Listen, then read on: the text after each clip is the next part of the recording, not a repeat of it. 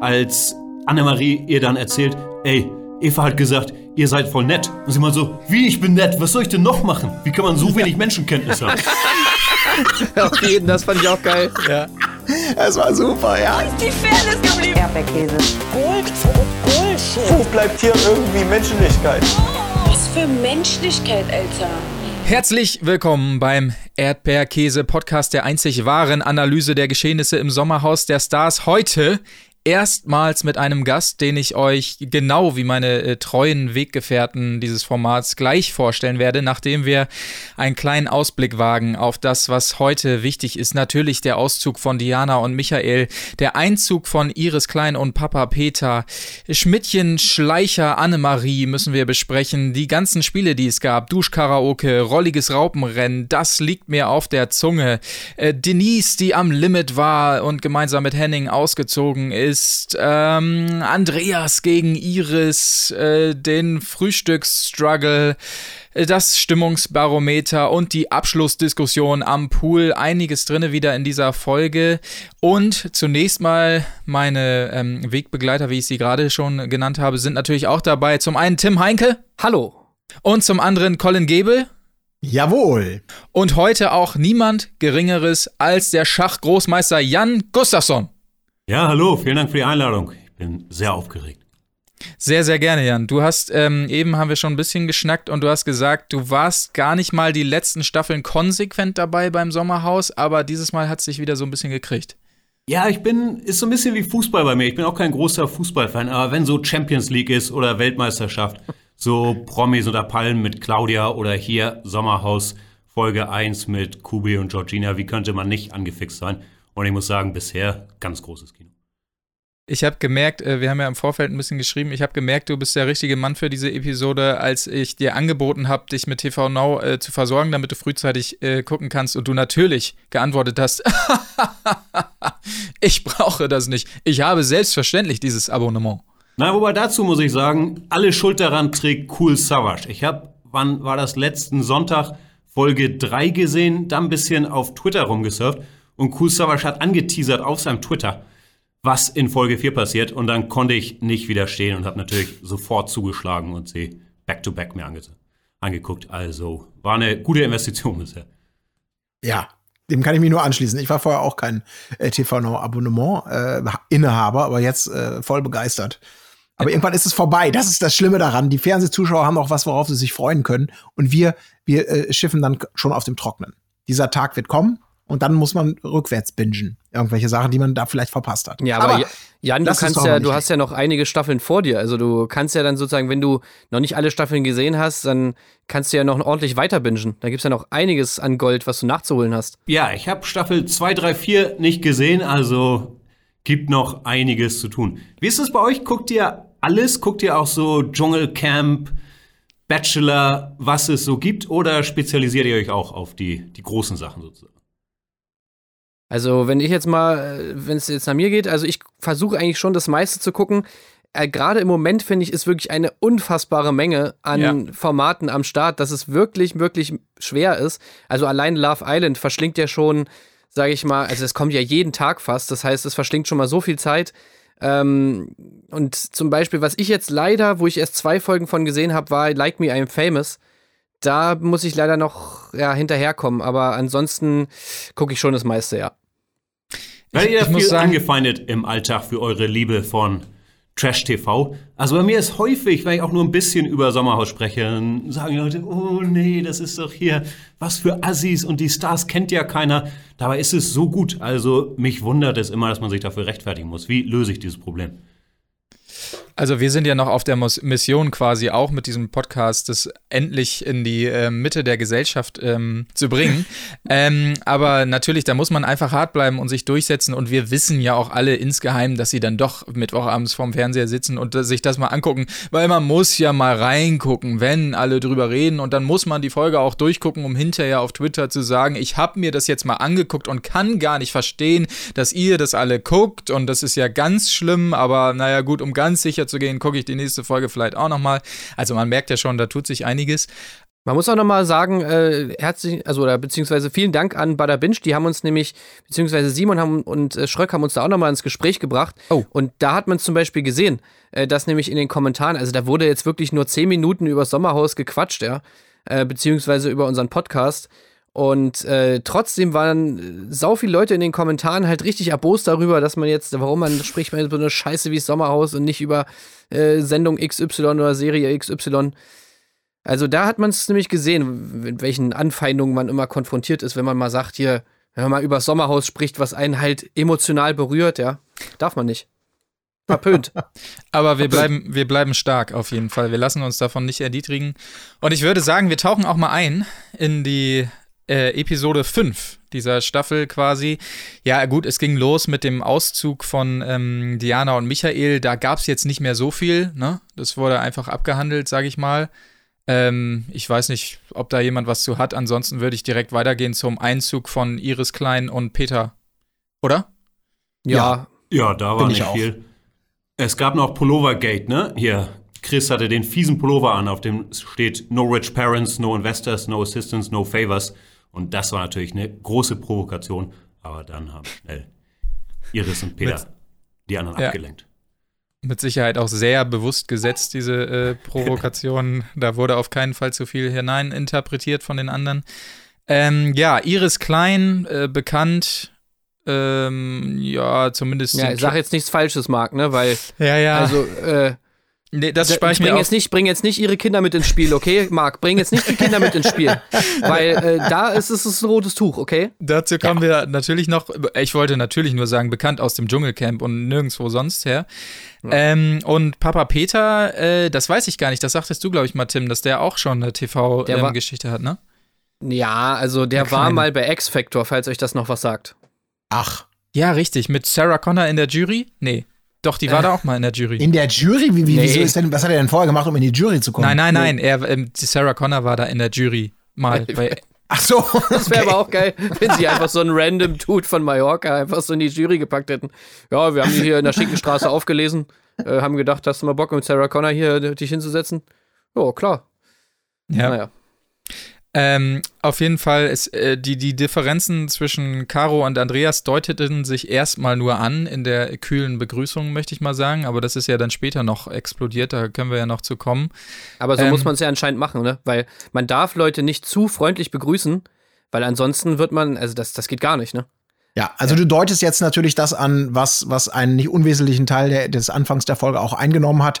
Ähm, Peter und äh, Iris kommen an und werden mehr oder weniger auch sofort äh, herzlich, übertrieben herzlich möglicherweise, auch wenn man bedenkt, dass sie sich überhaupt nicht kannten vorher laut Aussage von Eva, von Eva und Chris in Empfang genommen, von denen sozusagen auch gleich in Beschlag genommen und nach einem flüchtigen Hallo zu allen anderen ähm, durchs Haus geführt. Und durchs Haus führen bedeutet in diesem Fall natürlich auch erstmal aufgeklärt über den Stand der Dinge, was so passiert ist, wer hier gegen wen schießt, äh, wie man sich selber fühlt.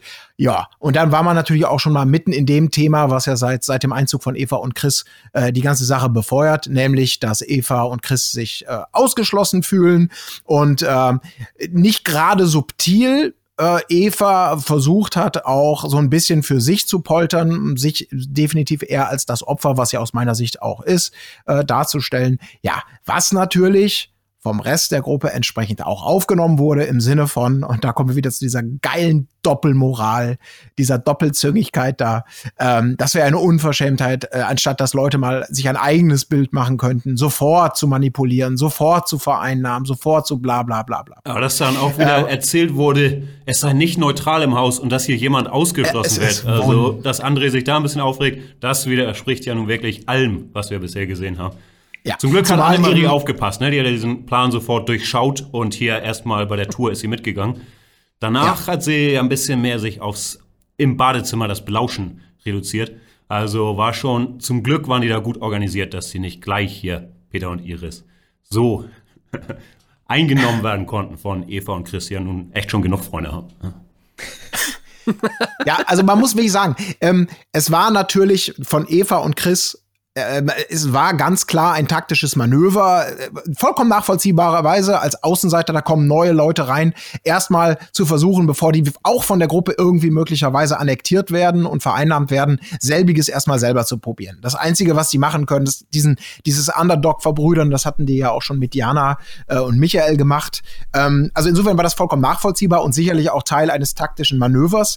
Ähm, was mir natürlich einfach nur unfassbar da wieder, also mein, mein, mein Wutkamm ist in dieser Folge insgesamt insgesamt permanent auf, auf Hochtouren gewesen. Also der hat glühend rot die ganze Zeit vor Wut gepocht, weil diese, Neues. Ja, aber tatsächlich dieses überhaupt nicht checken in den Aussagen von der anderen Gruppe, das mit, mit dem Einzug von Eva und Chris natürlich exakt das passiert ist durch Jenny und André, dieses Vereinnahmen, dieses Lästern, die Geschichte auf eine Art und Weise zu erzählen, dass die beiden bei ihrem Einzug ganz genauso wenig irgendeine Chance hatten. Plus natürlich in Kombination mit dieser Gruppendynamik, die da ist, also die ja wirklich eine Gruppe sind und so krass die Mauern hochziehen gegen alle anderen. So wurde es ja zumindest inszeniert. Ähm, das ist so eine eine so komfortable Situation, sich da selber immer wieder versuchen, weiß zu waschen. Und ich hätte fast kotzen können das ist an Bösartigkeit und Schäbigkeit kaum zu überbieten gewesen.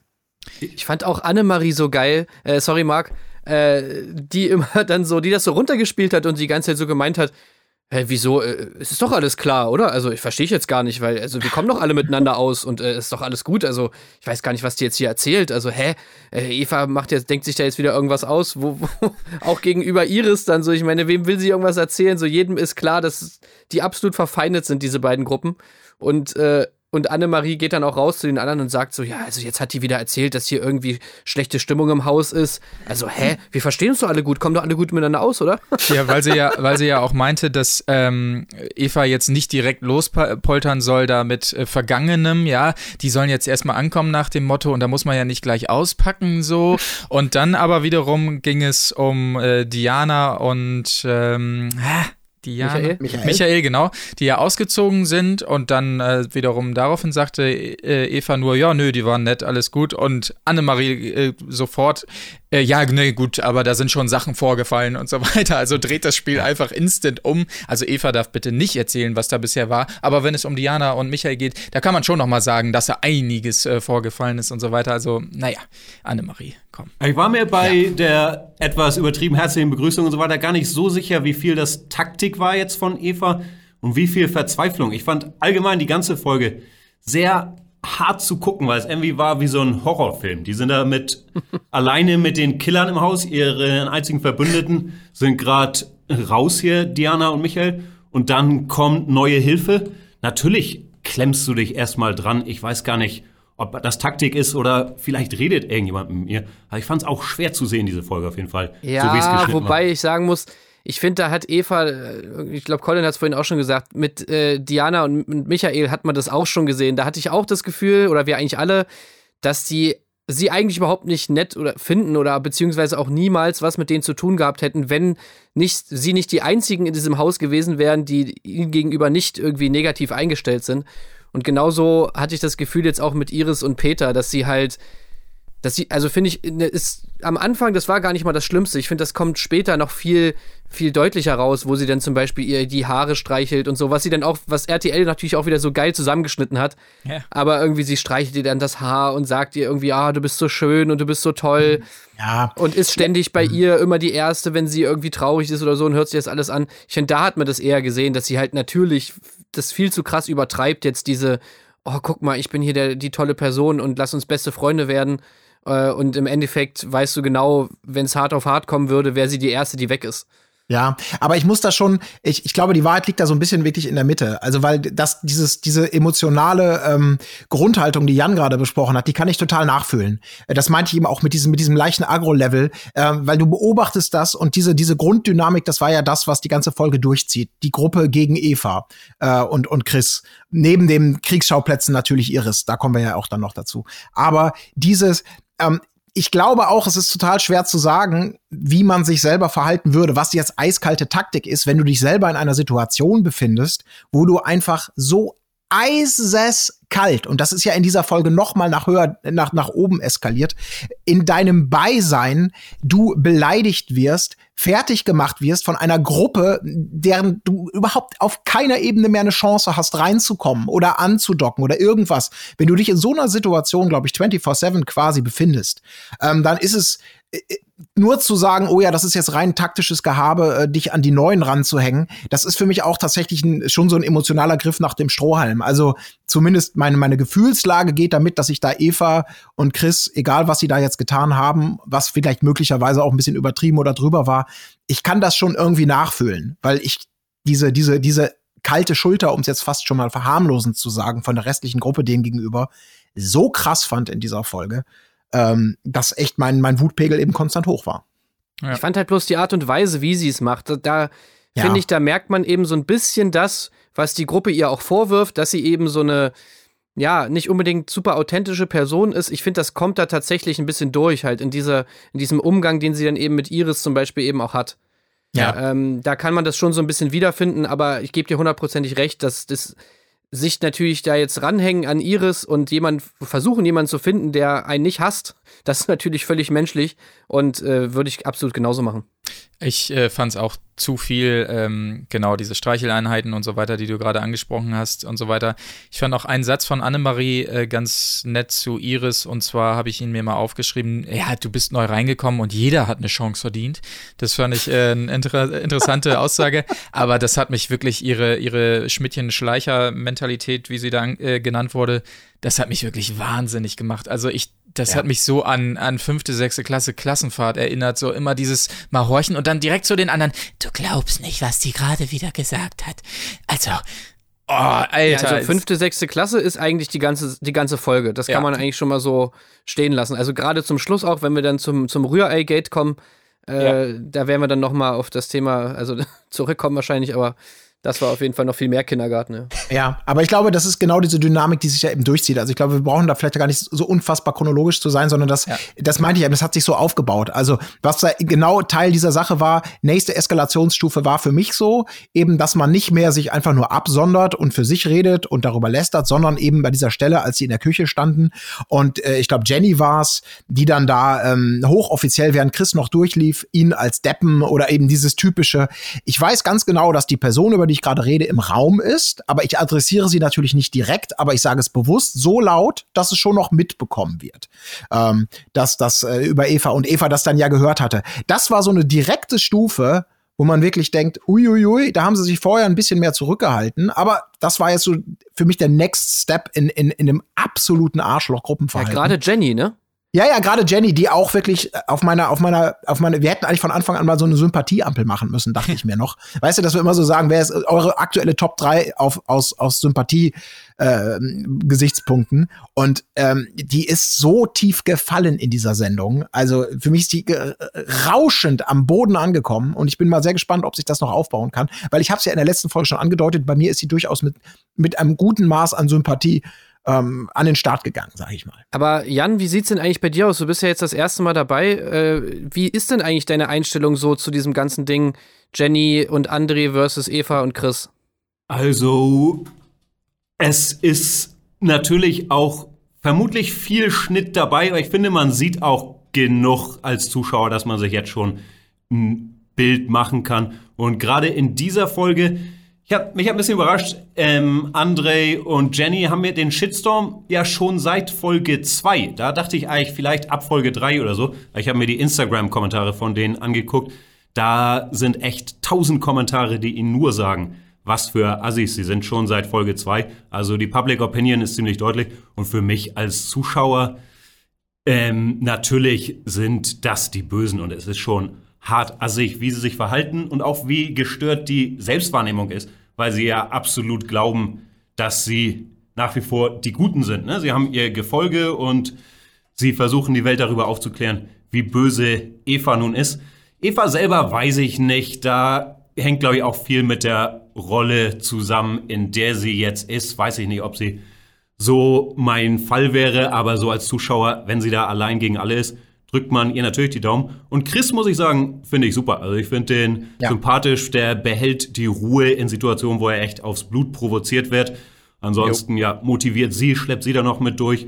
Ich finde ihn auch lustig, wie sie einmal ins Haus zurückkommen und er sagt so zu ihr, Code Red, Code Red, wir kommen ins Haus. Ja. Also großer Chris. Das, war, das fand ich auch sehr lustig. Ich muss auch sagen, das ist wirklich, also äh, in der letzten Folge ist er mir wirklich noch mal mehr ans Her Herz gewachsen und die Situation, die du gerade angesprochen hast, Colin, auch, da wird das erste Mal ja eigentlich, zumindest soweit wir es sehen, auch direkt beleidigt sozusagen. Da wird nicht gesagt, das und das Verhalten äh, nervt mich oder sonst was, sondern es wird explizit gesagt, der ist dumm, so.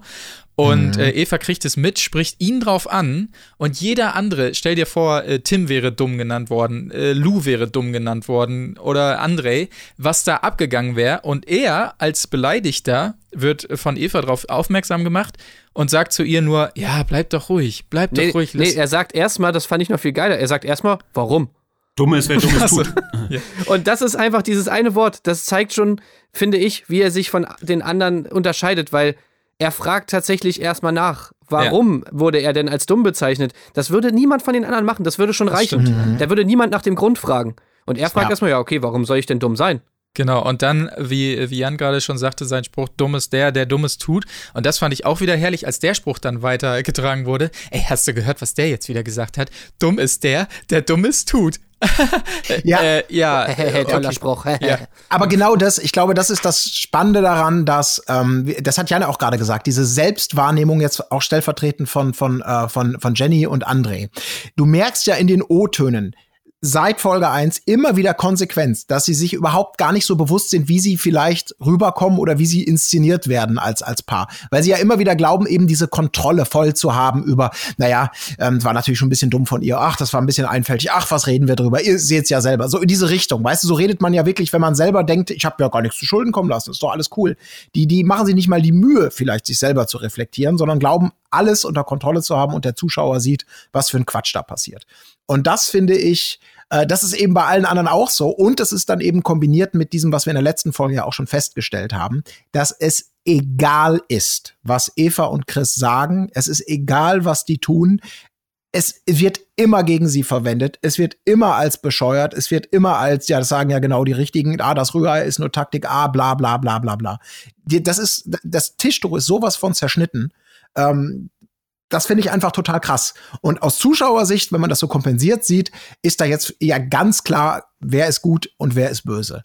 Und äh, ich finde das, ich finde das absolut faszinierend, auch wie das weitergeht. Deswegen finde ich es auch ich total legitim, dass die, dass die den Shitstorm so abbekommen, ähm, ohne natürlich zu wissen, was da passiert. Aber das ist nochmal, deswegen finde ich auch, das kann man mit gutem Gewissen genießen. Die Leute, die da reinkommen, die wissen genau, worauf sie sich einlassen. Wenn sie es nicht wissen, haben sie sich schlecht informiert. Und insofern da dann zu sagen, oh, das war ja alles ganz anders und unfair und bla bla bla, mag so sein, aber es gibt genug Futter, um sich eine Meinung zu bilden. Ja. Okay, ich, äh, ich presse uns noch mal halbwegs wieder in die, ähm, in die Reihenfolge hier quasi rein. Ähm, wir haben ein kleines Zwischenspiel von Lou sehr schön noch gehört, wie er die weibliche Menstruation erklärt hat. Das war für mich auch ein kleines äh, Highlight. Ey, das war so niedlich, ne? Das war so niedlich, wie er, wie er das erklärt hat, wie er sich dann um sie gekümmert hat. Ey, da hatte ich fast Tränen im Augen, wie, wie siehst du da? wirklich, ich fand das wirklich, das fand, fand ich wirklich niedlich von dem. Darf ich Also euch noch dieses- einmal fragen, weil da habe ich ein bisschen hin und her gerissen. Darf man Lisha und Lou noch feiern? Weil ich finde die so lustig, auch in dieser Folge wieder, wie sie darüber reden, wie Andreas eine Betonwand ist. Ey, wenn der auf dich zukommt, der überrollt dich einfach oder bringt deinen Kopf, Kopf zum Platzen, so wie bei Game of Thrones. Also gab so viel Highlights wieder, auch später, wie sie meint, ähm, Schmetterlinge sind, sind Motten. Motten, verkleidete Motten. Dragmotten. Also ich lache mich jedes Mal schlapp, obwohl Lisha natürlich auch sehr, sehr hart jetzt auf der Anti-Eva-Linie ist. Aber ich feiere Lisha und Lou immer noch. Gerade, gerade Lou, finde ich, glaube ich, ist auch netter Kerl, der, ich glaube, ihr habt schon drüber gesprochen, so ein bisschen vielleicht auch später sich doch noch den Tobi Wegener Award erholen kann. Kann er auf jeden Ja. Fall. Also ich feiere die auch extrem. Ich, ich auch, ja, du hast recht, die sind. Sie, gerade sie ist natürlich auch fies zu Eva und so, aber ja, keine Ahnung. Ich, ich kann trotzdem nicht umhin, einfach die witzig zu finden und immer über die am meisten zu lachen, wie die einfach drauf sind. Und ich finde auch, diese zweite Ebene ist halt, dass ich finde, dass die miteinander einfach so niedlich irgendwie sind in ihrer Art und Weise. Und man auch merkt, okay, die beleidigen äh, sich auch mal. Ich meine, gerade sie beleidigt halt Lou oft und so, aber wenn sie dann irgendwie ein Problem hat, dann ist Lou da und, und steht auch hinter ihr und äh, kümmert sich um sie und so. Und ich, da merkt man einfach, dass die sich wirklich irgendwie lieben. Das finde ich schon sehr schön.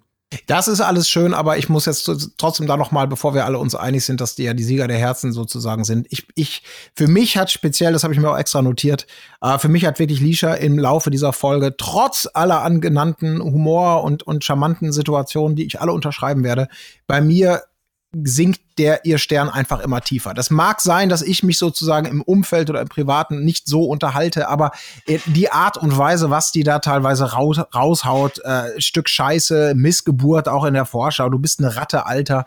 Das ist mir, mir ist das eine Spur drüber. Das mag so sein, dass das für Aber sie. die kommt von der Straße, Colin. ja, natürlich, da kann man aber nicht immer alles mit. Äh, das ist immer. Da kann man nicht alles mit verzeihen. Mir ist Ja, das aber dann einfach sie so sagt, drüber, weil das kommt. Ja. Wenn sie sagt Hurensohn, dann, dann bedeutet das, sag ich mal, äh, das wäre wie wenn du sagst, oh, du bist aber nicht so nett. Ja, Weißt du? aber trotzdem, wenn, also ich, für mich ist das immer noch schwierig. Wenn man Die zu ihr ja nicht sagen würde. Alter, du bist doch voll die Missgeburt, dann würde die das bestimmt nicht wahrnehmen als, na ja, gut, aber ich schmink mich heute Abend wieder. Sondern die würde sagen, ich, die würde doch ausflippen, die würde doch zuschlagen. Das ist immer so eine Sache, das glaube ich halt nicht. Dass man austeilt und sagt, das ist für mich normales. Wenn ich dich als Stück Scheiße bezeichne, ist das quasi wie, ich liebe Scheiße, du bist, ich möchte dich in den Namen nehmen. Kann ja sein, dass das so der Standard ist. Ja, aber ja trotzdem, recht. das, das geht nicht zurück. Also Es ich finde das ganz schwierig. Das sind zwei Herzen in meiner Brust und das eine wird immer leiser. Ja, in meiner ja auch, ja. Aber, ach, ich weiß nicht. Ich versuche mir das immer irgendwie ein bisschen selber schön zu reden. Was mir aufgefallen ist, die eine Szene, was aber auch wieder zeigt, dass Eva halt nichts mehr richtig machen kann, als Annemarie ihr dann erzählt, ey, Eva hat gesagt, ihr sollt voll, seid voll nett. Und sie mal so, wie, ich bin nett, was soll ich denn noch machen? Wie kann man so wenig Menschenkenntnis haben? Auf jeden, das fand ich auch geil. Das war super, ja, das war echt. Aber da hat Nisha auch recht. Ich meine, sie meinte dann halt auch, naja, ich würde mit mir nicht reden, wenn ich Eva wäre. Ja. Ja, absolut. Das ist dann diese Momente, wo man denkt, die zieht das natürlich konsequent durch und das ist ja auch Hut ab dafür, ne? Für dieses, für diese Offenheit und Ehrlichkeit so ungefähr, dass du bei ihr weißt, woran du bist. Ja, stimmt, aber dennoch. Ja, ich bin da auch so ein bisschen hin und her gerissen. Ich finde, ich, ich liebe ihre Sprüche und daran merkt man auch immer, dass sie weit davon weg ist, dumm zu sein, weil die oftmals sehr überlegt sind und auch wirklich sehr, sehr lustig. Aber ich sehe auf der anderen Seite auch, egal woher man kommt, ich weiß nicht, äh, ob ich da spießig bin oder sonst was, aber, aber äh, so behindert, Missgeburt und so im Jahr 2020 als Schimpfwort ist halt schon, weiß ich auch nicht. Das, Ja, natürlich ist das einfach klar. das, da muss man Ja. nicht drüber reden. Das Genau. ist natürlich komplett Naja. bescheuert. Ja, aber ich sage nur, wenn man, sag ich mal, ein bisschen anders sozialisiert ist, dann ist man eben auch, was den Sprachgebrauch angeht, äh, anders drauf. Und Ja, klar. die Sachen sind auch anders konnotiert dann. Also es ist nicht, natürlich damit nicht zu entschuldigen, aber es ist trotzdem was anderes, wenn jetzt jemand äh, wie wir sagt, du Hurensohn, oder wenn jemand, der eben in Berlin irgendwie auf der Straße, sag ich mal, aufgewachsen ist, sagt, du Hurensohn. Das wird einfach da viel öfter benutzt und hat dann vielleicht auch nicht unbedingt den, denselben oder denselben Grad an, ja, an Beleidigung, wie Ja. wenn jemand aus einer anderen Schicht das vielleicht verwendet. Keine Da Ahnung, bin das meine ich ja nur. Da bin ich bei dir, aber dennoch möchte ich da noch mal einmal an den an den ähm, an den Boomerang-Effekt dieser dieser Art von Formulierung äh, appellieren. Wenn du zu mir sagst, äh, Colin, deine Mutter ist doch echt eine Hure, dann lachen wir vielleicht beide und ich sag dir dann vielleicht genauso, ja, deine Mutter ist aber doch die Oberhure und dann lachen wir vielleicht beide. Wenn äh, So die schon zu öfters mir sagt- passiert. Wenn die zu mir sagt, ey, deine Mutter ist doch eine Hure, okay. Wenn ich zu ihr sage, deine Mutter ist eine Hure, dann bin ich ziemlich sicher, dass ich aufs Maul bekomme. Und das ist eben dieses, also das glaube Ja. ich. Dann sieht, liegt man sich nicht lachend in den Armen, weil das Ja, gibt ja genau Colin. diese Grenzen. Du hast aber auch eine Nase, die man gerne brechen möchte. Das, Ja, ja, ja. Ich stimmt, das war ja auch Aber noch so okay, so wenn du es jetzt so sagst, in diesem Beispiel ja, auf jeden Fall. Und das ist eben auch genau das, was man bei Lisha ja auch bemängeln kann, dass sie eben nicht austeilen und einstecken kann, sondern eigentlich nur austeilen. Genau. Weil jedes Mal, wenn zum Beispiel auch Lou ihr mal einen Spruch bringt, wie wir ja bei dem Spiel letztes Mal gesehen haben, dann ist sie natürlich gleich, ja, wie kannst du sowas sagen, wie kannst du sowas sagen? Ja. Da, da, das finde ich auch bei Lisha nicht cool, auf jeden Fall. Und das ich haben, glaube ich, viele aus diesem, aus diesem Umfeld, behaupte ich mal. Zumindest ist das mein subjektiver Eindruck, dass das sehr, dass man im Guteren ist auszuteilen, aber Ja. selber, selber äh, nicht versteht, dass man ja auch mal auf der anderen Seite stehen kann. Und ja, was will man erwarten? Gut, aber Ich meine bloß, weißt du, es kann doch genauso gut sein, dass wenn jetzt zwei Leute irgendwie die sich irgendwie, keine Ahnung, sich streiten, äh, wer kriegt das letzte Weltmeisterbrötchen beim Bäcker, dass der dann sagt so, äh, ich nehme das jetzt einfach. Und dann sagt der andere so, Alter, ey, was bist du denn für ein Hurensohn, Digga? Und Ja. dann sagt der andere nicht, was, du hast meine Mutter beleidigt als Hure, sondern sagt so, ey, es war halt nur noch ein Weltmeisterbrötchen da, ich hab's jetzt genommen. Verstehst du? Ja, okay, sorry, dann entschuldige ich mich dafür, dass ich, hätte ich genauso gehabt. Nein, du hast recht. Ich, Ähm. ich glaube, wir befinden uns im Feld einer Sozialstudie, die wir vielleicht nochmal als extra Folge ausklammern müssten. Ähm, auf jeden Fall, wir sind da äh, gelandet. Ach so, ich möchte noch eine Theorie loswerden, weil ich ärgere mich seit äh, zwei, drei Episoden, dass ich es immer vergesse, weil je früher ich es sage, desto besser. Ich glaube, um das einmal gesagt zu haben, dass es noch knallen wird zwischen Lisha und Lou und André und äh, Jenny. Ich glaube Ja, das einfach, ich habe das im Gefühl und ich möchte es jetzt schon einmal gesagt haben, damit ich, damit ich es einmal gesagt habe und dann sagen kann, ha, habe ich euch doch gesagt. Ich habe das im Gefühl, Ja. da passiert noch was.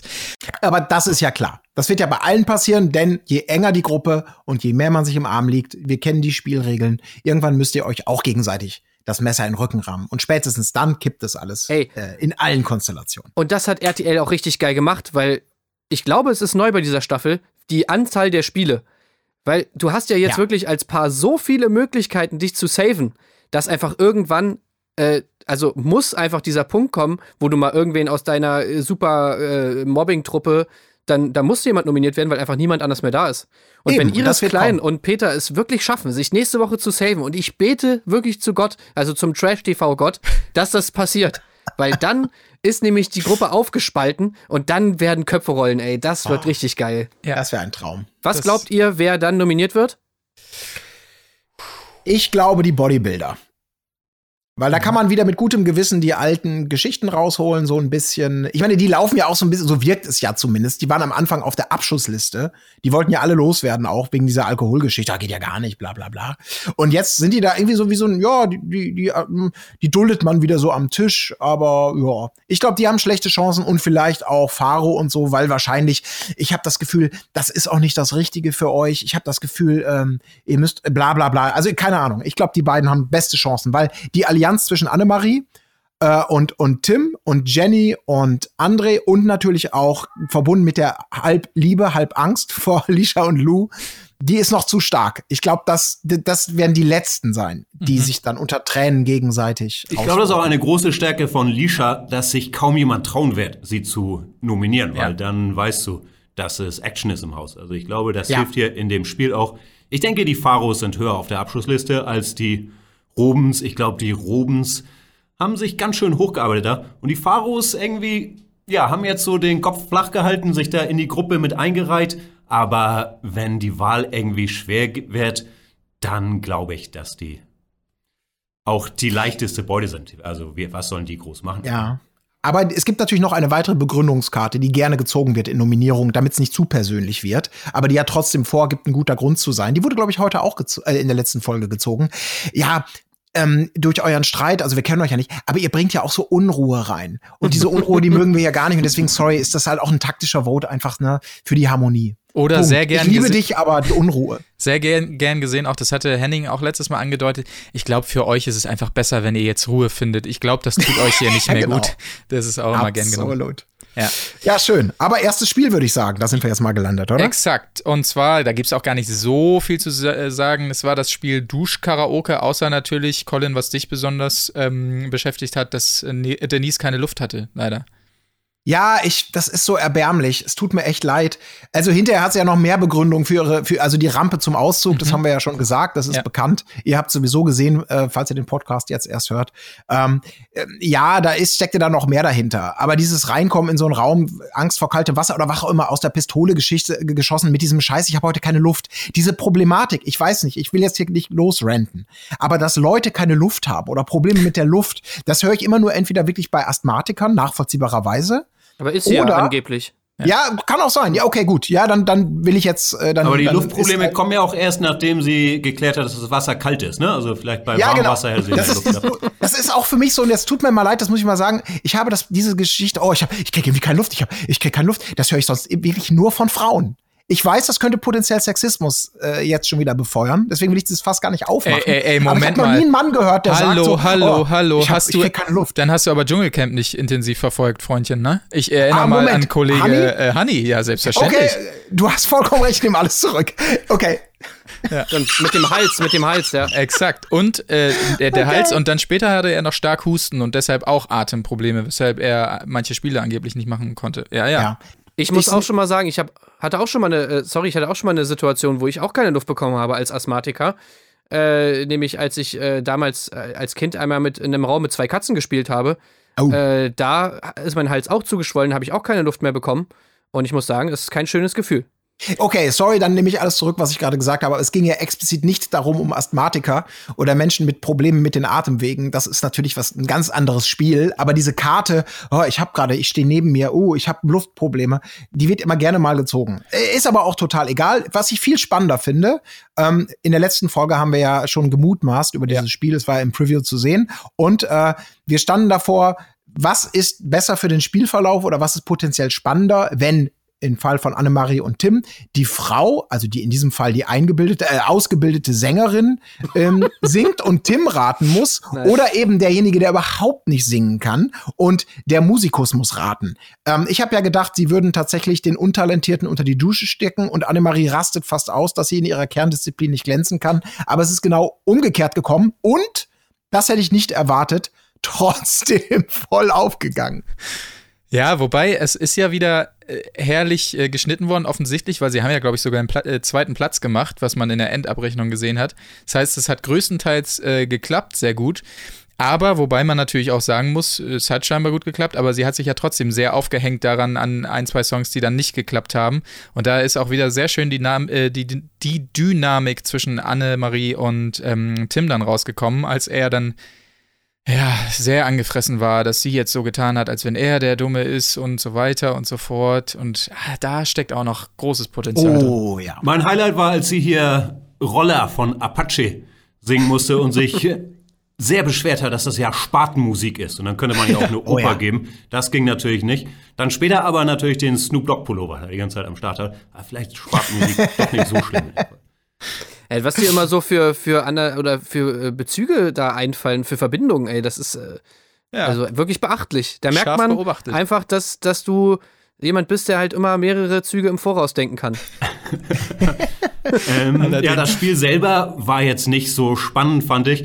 Diese Narrative war natürlich ganz schön für den Bachelor, der ja so ein skillloses Spiel natürlich eigentlich Verschwendung für sein Talent, aber der dann halt trotzdem gewinnt, weil er halt ein cooler Typ ist. Ne? Also ich glaube, es hat sein Selbstbild noch so ein bisschen bestätigt. Boah, das fand ich auch so unsympathisch wieder, ey.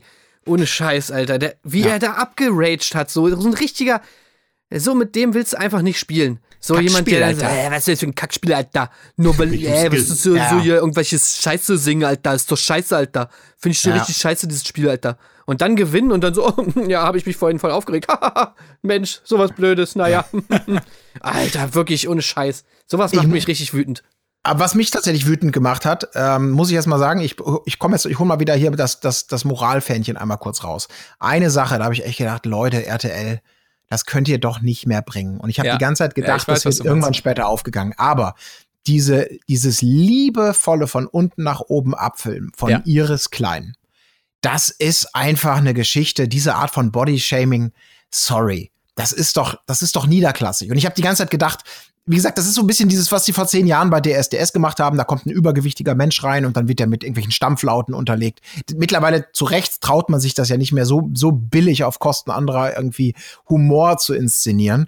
Und bei Iris Klein habe ich tatsächlich auch gedacht, okay, das wird in irgendeiner Art und Weise hinterher sowieso nochmal thematisiert. Wurde es ja auch. Da kommen wir ja dann gleich auch nochmal zu, wenn wir über Iris Klein reden. Ähm, aber es hat nicht so ein, es gab eben nicht diesen Relief-Moment im Sinne von, ähm, wir greifen hier nur etwas vor, was sie selber proaktiv, positiv oder irgendwie, ihr wisst, was ich meine. Also ich habe es in dem Moment einfach nur als ganz schäbigen, vermeintlichen Gag empfunden und habe gedacht, kann doch nicht wahr sein. Und äh, dabei blieb es dann auch. Das ist mir auch sehr aufgefallen und später wiederholen sie das ja nochmal, als Iris da weint und dann das Voice-Over sagt, die dicksten Tränen sind vorbei. Und dann wusste ich Stimmt, ja. Das ist ja kein Zufall, das ist ja Absicht. Muss das denn nein, jetzt nein, sein? nein. Doch, natürlich sind doch dicke Tränen. Also Jan, ich weiß nicht, was du hast. Ja, Aber das wobei war- da muss ich sagen, das kann man dann schon fast wieder stehen lassen, weil dann natürlich da dieses ganze Dick-Thema schon von ihr selbst ja in, in den Raum geworfen wurde. Also ich finde, zu diesem Zeitpunkt kann man diesen kleinen, kleinen äh, Gag im Off-Text schon mal bringen. Aber was du gerade ansprichst, Colin, das frage ich mich auch immer, wie das zustande kommt. Also sitzt da wirklich ein Beamy irgendwo hinten und sagt äh, über Intercom dem Kameramann, ey, hier schwenkt mal die Schenkel ab oder oder machen ja. die Kameramänner das von selbst, dass sie schon wissen, ja, ja, ey, so ein, so ein Schwenk hier mal über die über dieses äh, Schwabbelfett, das kann immer ist immer gut, das nehme ich mal mit oder oder wie ist das? Wie kommt das zustande? Ja. Gute Frage. Ja, keine Ahnung.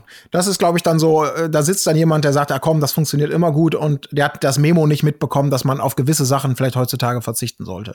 Keine Ahnung. Also fand ich auch schwer erklärbar. Aber wollte ich nur noch mal immer als Randnotiz mitnehmen, weil sonst hätte ich nämlich auch gedacht, das Schönste an diesem Spiel für mich war diese von uns, und du hast es eben schon angesprochen, glaube ich, Marc, du warst, ähm, diese Dynamik zwischen Annemarie und äh, Tim, die in diesem Spiel ein weiteres Mal weiter eskalierte. Also diesen, und das kam ja auch noch bei anderen Spät äh, Spielen später dazu, dass in dem Tim, also der wird irgendwann explodieren. Der wirkt echt so, als ob der die ganze Zeit jetzt schon das Messer in der Hose hat äh, und äh, die Annemarie sicherlich auch ganz schön einstecken muss in der Beziehung. Und wer weiß, also der ist, ein, der ist krude, der ist mit Vorsicht zu genießen, der Typ. Mich So ein Messer in der Hose oder freust du dich nur, mich zu sehen? so. Mich wundert allerdings tatsächlich immer, dass sie so viel einsteckt, weil man kennt sie ja nun auch anders und so weiter, aber in deren beiden Beziehungen gibt es nie den Moment, dass sie mal sauer auf ihn ist oder ihm irgendwas vorwirft oder sonstiges. Immer sobald er irgendwie eingeschnappt ist oder sonst was, kuscht sie sofort und sagt, nein, Schatz, aber ich, ich hab dich doch geküsst und äh, nein, so meinte ich das doch gar nicht. Ich war allgemein sauer, nicht auf dich und so weiter. Also irgendwie hat er sie so in der Hand, ich weiß nicht mit was, ja. Ja, aber damit, dass er einfach, dass er einfach eklig zu ihr ist. ja, Hm. keine Anscheinend musst du zu Annemarie Eifeld einfach so eklig sein, dass äh, sie irgendwann dann denkt, ja, okay, ich habe anscheinend wirklich was falsch gemacht. Aber auch diese Beziehung, finde ich, die ist so toxisch einfach. Ja. Vor allem halt von seiner Seite aus. Also wirklich ekelhaft. Wenn, wenn du so eine Ver Verbindung oder so eine Beziehung etabliert hast, in der du eigentlich machen kannst, was du willst, und du einfach im Nachhinein den anderen so lange ankackst, bis der sich irgendwann entschuldigt, dann ist, läuft einfach was falsch. Ja. Ja. Exakt, aber ähm, ich glaube, damit können wir es bei diesem Spiel auch ähm, belassen. Wir haben ja auch noch einige. Ähm, dann kam es zum Auszug von äh, Denise und Henning. Äh, ja, Denise war am Limit, wie sie es auch gesagt hat und wie man es ihr auch angesehen hat, denke ich. Deshalb hat sie auch abgewunken beim Spiel, weil sie sich wahrscheinlich da schon sicher war, sie gehen sowieso. Und wenn sie nicht direkt gehen, ist es auch nicht schlimm, wenn sie auf der Nominierungsliste stehen, sozusagen. Also sie hatte einfach keinen Bock mehr auf das Spiel, weil sie wusste, was, was kommt, glaube ich. Und da fiel ja ein, wie ich finde, sehr interessanter Satz von ihr. Und zwar ähm, hat sie es, also sie hatte ja mehrere Begründungen, warum sie ausziehen will irgendwie. Es war der Gruppe gegenüber war es, weil sie ihr Kind vermisst. Äh, Im Sprechzimmer war es noch ein anderer Grund, den ich gerade wieder vergessen habe. Es war irgendwie, ach weiß ich Ach auch so, nicht. negativ, negativ. Ja. Sie will so nicht sein, sie wird zu einer Person, die sie nicht ist. Ja, das- Da fiel auch der schöne das- Satz im Sprechzimmer, ich gebe schnell auf, aber findest du, ich gebe zu schnell auf? Das war der Höhepunkt. Als er im Gehen sie mit diesem, mit diesem, mit dieser Einschätzung allein gelassen hat. Weil du natürlich genau gesehen hast und irgendwie war, hat mir, ich fand Henning da auch cool. Natürlich könnte man jetzt sagen, nein, nein, ich muss mich jetzt direkt vor sie stellen und sagen, ja, ja, wir geben jetzt ja auf, das, das ist nichts für uns. Also um bloß irgendwie nicht die, warum und was halte ich davon. Ich stelle mich einfach davor, damit wir so rüberkommen als Pärchen, das alles gemeinsam macht. Aber er hat natürlich, er hat sie aber auch nicht ins Messer laufen lassen, weil du natürlich genau gesehen hast, wie unzufrieden er damit war, dass diese Art von Verhalten bei ihr eine Historie hat. Äh, der hat ja fast, fast allem da immer geschwiegen, aber mit malenden Zähnen. Ja, die Blicke haben ja auch alles gesagt. Sind wir pro Henning insgesamt? Ich fand ihn eigentlich sympathisch. Ich glaube, er ist auch viele Ego-Tode so ein bisschen da gestorben. Nicht nur wegen Denise, sondern auch, weil er in den Spielen nie eine Chance hatte, was, glaube ich, auch an ihm gefressen hat, allgemein. Aber sonst fand ich Henning eigentlich noch, ja, hat sich nichts zu Schulde kommen lassen, so, oder? Ja, also ich muss sagen, ich fand das nicht so geil, wie er da reagiert hat in der letzten Situation, weil es halt so dieses typische Ding war von wegen, äh, wie- Schatz, bist du sauer? Nee, nee, ich bin nicht sauer. Nee, ich bin überhaupt nicht sauer. Nee, überhaupt nicht. Nee, so komm, los, wir gehen jetzt. So, dem Partner mit seiner ganzen Körpersprache, Mimik und auch dem Tonfall zu verstehen geben, ja, ich bin sauer auf dich, aber so sagen, man ist nicht sauer, das finde ich einfach, äh, also sowas regt mich auch immer extrem auf. Und in dieser Situation, wenn man so sieht, ich meine, sie ist am Ende ja und wahrscheinlich wird es eine Vorgeschichte haben, dass sie, ihr habt es ja gerade schon gesagt, in vielen Situationen eher jemand ist, der schnell aufgibt, der immer Sachen nicht durchzieht, sondern immer dann irgendwelche Ausreden findet, äh, einfach zu gehen oder so Sachen abzubrechen. Und dass ihn das aufregt, okay, alles klar, aber ich meine, er ist ja jetzt auch nicht erst seit gestern mit ihr zusammen. Und gerade beim Sommerhaus, ich meine, warum ist ihm das denn so wichtig? So, ich wäre auf jeden Fall, hätte gesagt, so, ey, wär, das wäre für mich von vornherein klar, wenn man in sowas reingeht wie das Sommerhaus, dann würde ich sagen, ey, sobald du sagst, das ist dir zu viel, sobald man hier irgendwie wirklich äh, emotional angegriffen ist oder irgendwas dann und, und man das nicht mehr aushält, dann gehen wir, Alter, dann ist alles cool. Ja, das hat er doch auch gemacht. Also, dass er in dem Moment, wo es äh, kompetitiv sie halt verloren haben, ein bisschen angefressen war.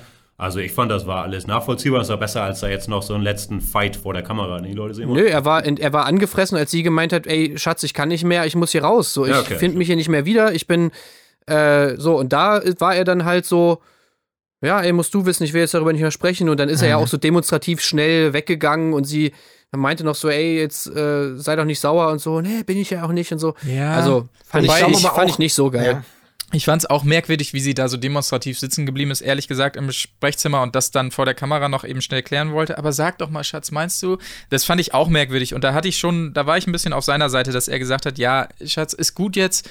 Äh, wir müssen das jetzt hier nicht weiterspielen, sozusagen. Ähm, und ich glaube, ich glaube auch nicht, dass er jetzt sauer in dem Sinne war, sondern dass er tatsächlich einfach enttäuscht war, irgendwie gehen zu müssen, weil, wie Jan schon sagt, er irgendwie wenig von sich zeigen konnte und so weiter.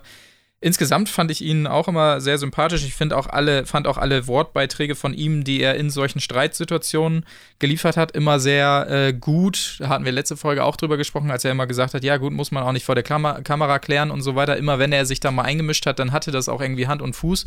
Aber ähm, ich fand viel mehr auch interessant, das, was sie dann wirklich zu Eva gesagt hat, obwohl sie ja auch eine derjenigen war, die da erstmal voll ausgeteilt hatte, als sie eingezogen waren ähm, dass sie irgendwie so heulend zu ihr kommt dann quasi auch und dann gab es diese innige Umarmung und sie sagt zu ihr, ja, ich, ich werde hier in was reingezogen, was ich nicht will und äh, ich habe Angst, dass ich hier so werde, wie ich nicht sein will, so ungefähr. Also das fand ich schon sehr, ähm, weiß ich auch nicht, sehr äh, erkenntnisreich und ich habe mir daraufhin nämlich noch mal nachdem sie das jetzt gesagt hatte und so weiter, eben noch mal die, diese ganze Nominierungsfehde angeguckt aus der Folge davor, als alle auf Eva eingedroschen haben. Und da ist mir nochmal aufgefallen, dass sie sich da ja komplett rausgenommen hat mit Henning und überhaupt nichts ihr in den Kopf geworfen hat. Klar, kann gewesen sein und es wurde nicht gezeigt, aber glaube ich nicht, weil ihre Körpersprache da schon suggeriert hat, größtenteils, dass sie, ähm, dass ihr das auch zu viel wurde, gerade dieses Eindreschen von allen Seiten und so weiter. Und ich glaube auch tatsächlich, dass das vielleicht so mit der Hauptgrund war, dass sie auch gemerkt hat, oder vielleicht will ich es auch nur glauben, weiß ich nicht, ähm, dass sie gemerkt hat, nee, das äh, geht hier gerade in eine Bahn, die ich nicht mehr cool finde. Obwohl, wenngleich man natürlich sagen muss, dass sie am Anfang auch maßgeblich dazu beigetragen hat. Also ich habe Ja. ihr das in der Situation nicht abgenommen. Ich hatte einfach den Eindruck, dass sie jedem im Haus nochmal persönlich eine andere Erklärung gibt, die halt auf denjenigen zugeschnitten ist. Also Eva sagt sie, ich möchte hier nicht zum schlechten Menschen werden wegen dem Mobbing. Der anderen sagt sie, keine Ahnung, ich vermisse mein Kind. Henning sagt sie, ich bin am Limit. Also ich fand, ich wusste nicht, was da jetzt der wahre Grund ist. Ja, und ich glaube, genau das ist, erklärt auch so ein bisschen, warum äh, Henning, der ja, wie wir schon festgestellt haben, die ganzen, ganzen Folgen über immer eine ganz gute Kontrolle über sich hatte und auch über das, wie und was er von sich oder aus der Beziehung oder aus dem Privaten preisgeben möchte. Weil er ist natürlich vielleicht auch einfach ein Profi, der sagt, es bringt ja überhaupt nichts, du stellst mir jetzt hier eine halb private Frage, die über das, was gerade passiert, hinausgeht. Äh, glaubst du, ich gebe zu schnell auf? Und natürlich grummelt der irgendwie, aber der ist vielleicht auch smart genug, um zu sagen, ich, das brauche ich doch jetzt hier nicht mit dir diskutieren. Ich muss doch jetzt nicht den, den, den Kameras irgendwie noch Munition geben und hier vielleicht rausgehen als, als äh, weil ich mich reintricksen lasse, doch wieder, wieder irgendwie mich angreifbar zu machen oder, oder ja, im Insider rauszuhauen. Ähm, ich habe ein Leben danach und ich versuche das ein bisschen zu verschließen und ich versuche mich vielleicht auch selber zu schützen, weil wie gut das in die Hose gehen kann, dieses, dieses Kontrollieren und dann geht's doch nicht, weil vielleicht der Partner nicht macht. Das sehen wir ja später dann eben noch mal bei Andre und Jenny, die ja äh, eine ähnliche Art von wir wir glauben alles zu kontrollieren, wir zeigen eigentlich nur das von uns, was wir selber gerne zeigen wollen. Und Jenny Andrea am Schluss dann auch noch mal wunderbar äh, in die Parade gefahren ist und mir sagt, mir ist das jetzt alles scheißegal, ich bin jetzt so wie ich bin, ich heul jetzt hier halt. Und ihnen das so unfassbar unangenehm war. Kommen wir später zu, aber äh, da hätte glaube ich Andre sich auch gewünscht, einfach so zu reagieren wie Henning. Denn er wäre einfach natürlich kalt und herzlos gewesen, aber ich gehe jetzt am besten. Einfach gehen, lass es uns nicht noch schlimmer machen, lass uns hier einfach den Schaden minimieren. Also ich habe das Denise schon abgekauft, weil ich kann das wirklich gut nachvollziehen oder ich kann mich da gut reinversetzen in diese Situation, dass man einfach merkt, so, man hat das unterschätzt, das Format. Und ich Ja. glaube, ganz viele Leute unterschätzen dieses Format, dass du wirklich konstant diesem emotionalen Druck ausgesetzt bist, dass du konstant in einer in einem Umfeld lebst, das extrem toxisch ist, sehr, wo immer schlechte Stimmung, wo es, wo es immer Streit gibt. und dass du, ein, dass, sag ich mal, nicht jeder Mensch dafür gemacht ist, unter diesen Bedingungen einfach irgendwie klarzukommen. Und dass du dann einfach irgendwann ist das Maß voll, das Fass ist voll irgendwie und dein Körper sagt dir auch, ey, hier läuft irgendwas schief. Und dann denkst du vielleicht über gewisse Sachen nach, die du vielleicht aus einem emotionalen Standpunkt heraus, eben aus dem Moment heraus auch irgendwie gemacht hast.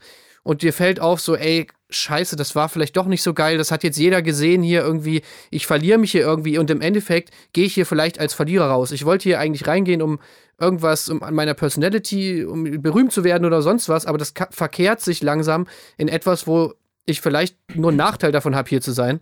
Und dass man mhm. dann rausgeht, finde ich, finde ich nachvollziehbar. Und dass sie den anderen der Gruppe das nicht sagt, sondern gar keinen Stress mit denen haben will, sondern einfach sagt, ey, es geht hier um mein Kind, was ja zu einem Teil wahrscheinlich auch wahr ist, kann ich auch nachvollziehen. Also, ich habe ihr das schon abgekauft. Ja, das verstehe ich auch alles. Und ich fand die Entscheidung auch wahrscheinlich dann die erwachsene oder die vernünftige Entscheidung. Weil du merkst, das ist mir hier zu toxisch. Ich meine nur, dass ihre Begründung schon sehr customized auf jeden Einzelnen war, sowas da passt. Ja, das, das auf ja. jeden Fall, ja, das stimmt, ja.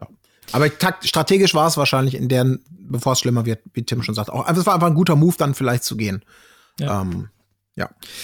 Okay, wenn wir chronologisch weitergehen, ich glaube, zum nächsten Spiel brauchen wir nicht viel sagen. Das war das rollige Raupenrennen. Fand ich auch relativ lame, muss ich äh, sagen, aber natürlich wunderbar für uns, dass Chris vom äh, hinten liegenden sich nach vorne gekämpft hat und dann letztendlich ähm, auch im, im, im Grabbeln in der Kiste das Herz von Eva gefunden wurde. War natürlich sehr, sehr schön wieder für die Dramaturgie, dass die beiden sich safen konnten. Aber Spiel an sich, ja, weiß ich jetzt auch nicht.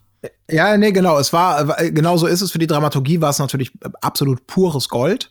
Dennoch muss, hier natürlich möchte ich noch diese Randnotiz äh, noch mal mitgeben, was auch wieder Elisha hat bei mir eben sinken lassen. Ich habe es vorhin schon mal angedeutet, dass sie natürlich mehr als angedeutet hat, dass, dass die ja quasi mit unfairen Mitteln gearbeitet haben, bei dieser Grabbelkiste. Da hat man sich ja einfach irgendwie vorgetan und weggeschubst und so. Das wurde nicht richtig ausgespielt, aber sie hat es zumindest, konnte es natürlich nicht akzeptieren, dass das hier einfach mal jemand anders in diesem Fall, also dass die Erzfeinde gewinnen, konnte sie nicht akzeptieren. Da musste zumindest angedeutet werden, äh, dass das Ganze natürlich nur mit, mit unfairem Gameplay sozusagen äh, möglich war. Ja. Ich wollte es nur gesagt haben. Ja, ist richtig. Ich hatte in dem Moment auch Angst, dass eine Kiste draus gemacht wird, aber es wurde ja dann doch relativ schnell. Eine Kiste.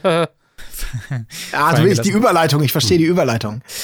Ähm, okay, ich fand's also tragisch bei beiden Spielen oder auch interessant zu sehen, wie viel Spaß Eva und Chris haben, wenn sie mal eine kurze Mobbingpause haben, weil sie da jetzt zu dem Set müssen oder was auch immer und das Spiel machen. Also, sie haben ja schon das Duschspiel so abgefeiert und bei dem Spiel hatten sie, glaube ich, auch super viel Spaß, einfach weil sie eine Pause kriegen und da jetzt mal eine Runde spielen können. Das war Stimmt, ja auch interessant zu sehen. Da zeigen sie nämlich ihr wahres Gesicht. Äh. Da zeigen sie ihr wahres Gesicht. In Wirklichkeit fuckt die das gar nicht ab. Die sind nämlich total gut drauf.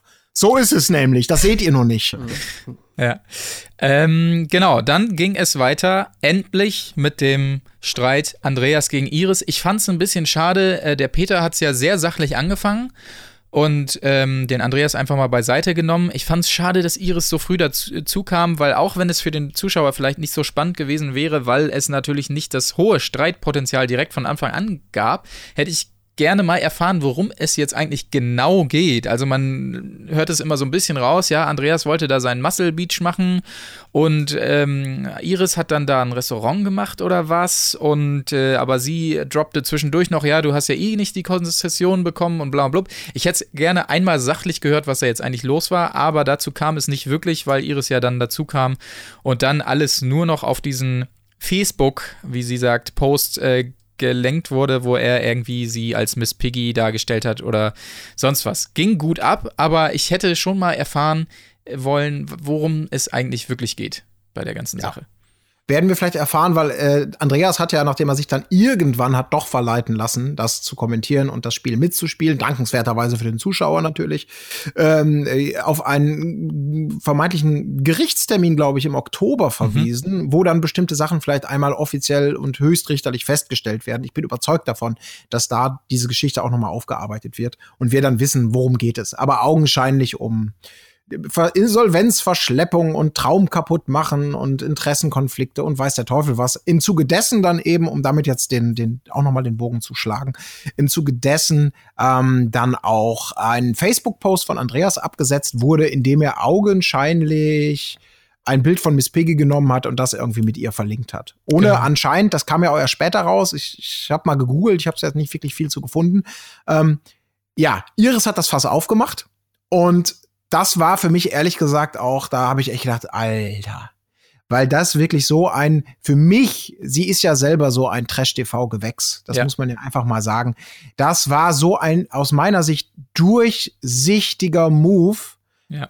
äh, Herzen für sich zu gewinnen, äh, indem man weil sie hat das ja in einer Konsis, in einer, in einer Wiederholungsrate. Wie häufig hat sie selber immer wieder gesagt, ich bin, ich Miss Piggy, bin ich ein fettes Schwein? Immer Alle, und alle immer Frauen und immer über und 80 immer. Kilo äh, beleidigt. Ja, Ja. also wirklich so diesen ganz hilfloser Versuch, so, was, das hat der gemacht, der soll sich doch mal selber und bla bla bla bla. Also das war so durchsichtig. Und dann auch professionell, wo man auch sieht, dass sie noch so eine Ebene dazwischen hat, sagt sie, Peter wird Caro ja auch nicht als hässliches Mannsweit betiteln. Also schon äh, nicht das direkt sagen, sondern sagen, ja, Peter wird ja auch nicht diese Beleidigung spezifisch sagen. ja, also Weil der während hat Caro da im, im Bad war, ne? Ja. Also genau während Caro gerade im Ja, ja, Badezimmer genau. nebenan war, haut sie das raus. Also das, das Ja. war eigentlich so gemein. Es wurde, es so wurde auf jeden Fall deutlich, die, die Iris ist natürlich kein Kind von Traurigkeit, das hat man in ihrer äh, Trash-TV-Historie ja auch deutlich gesehen. Äh, da wird sicherlich auch noch einiges kommen, aber das, das habe ich auch gedacht, dieses ewige darauf rumtreten auf diesem Facebook-Post und ähm, auch dann, äh, dass Andreas ja auch jetzt mal sachlich gesehen völlig zu Recht angemerkt hat, du bist ausschließlich bekannt wegen deiner bekannten Töchter, be beziehungsweise in erster Linie Daniela Katzenberger. Die andere ist ja eigentlich auch nur durch sie dann bekannt geworden. Was sachlich einfach, es ist absolut korrekt, es ist genau so, sonst wäre sie nicht bekannt. Und es ist überhaupt kein Angriff auf ihre Töchter, was sie dann ja wieder draus gemacht hat. Ja, wenn er jetzt meine Töchter hier mit reinzieht und sowas. Er hat ja 0,0 gegen die Töchter gesagt, sondern nur festgestellt, dass sie durch sie äh, berühmt geworden ist dass sie immer alles so hindrehen will, dann, jetzt hat sie ja auch noch meine Töchter reingezogen und sie dann aber völlig unter der Gürtellinie zurückschießt, indem sie sagt, ja, und wo ist eigentlich dein Hund? Kann ich mich gar nicht erinnern. So, also völlig dieses traumatische für ihn äh, Erlebnis anspricht, was ich damals bei Goodbye Deutschland natürlich gesehen habe und der war wirklich fettig, weil sein Hund da totgebissen wurde. Also da merkt man schon, dass sie wirklich kein Kind von Traurigkeit ist, was sowas Ey, und angeht. das muss man wirklich mal sagen, das kam eigentlich gar nicht so krass raus. Aber was das für ein ekelhafter Move ist, dies mit Ja. diesem Hund. Ja. Also, ey, ganz ehrlich, jeder Hundebesitzer weiß, dass eigentlich, wenn du einen Hund hast, das eigentlich wie ein Kind ist.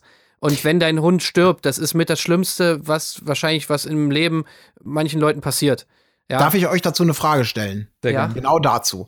Weil das würde mich jetzt mal eure Einschätzung äh, ihres kleinen Charakter betreffend, würde mich da tatsächlich interessieren.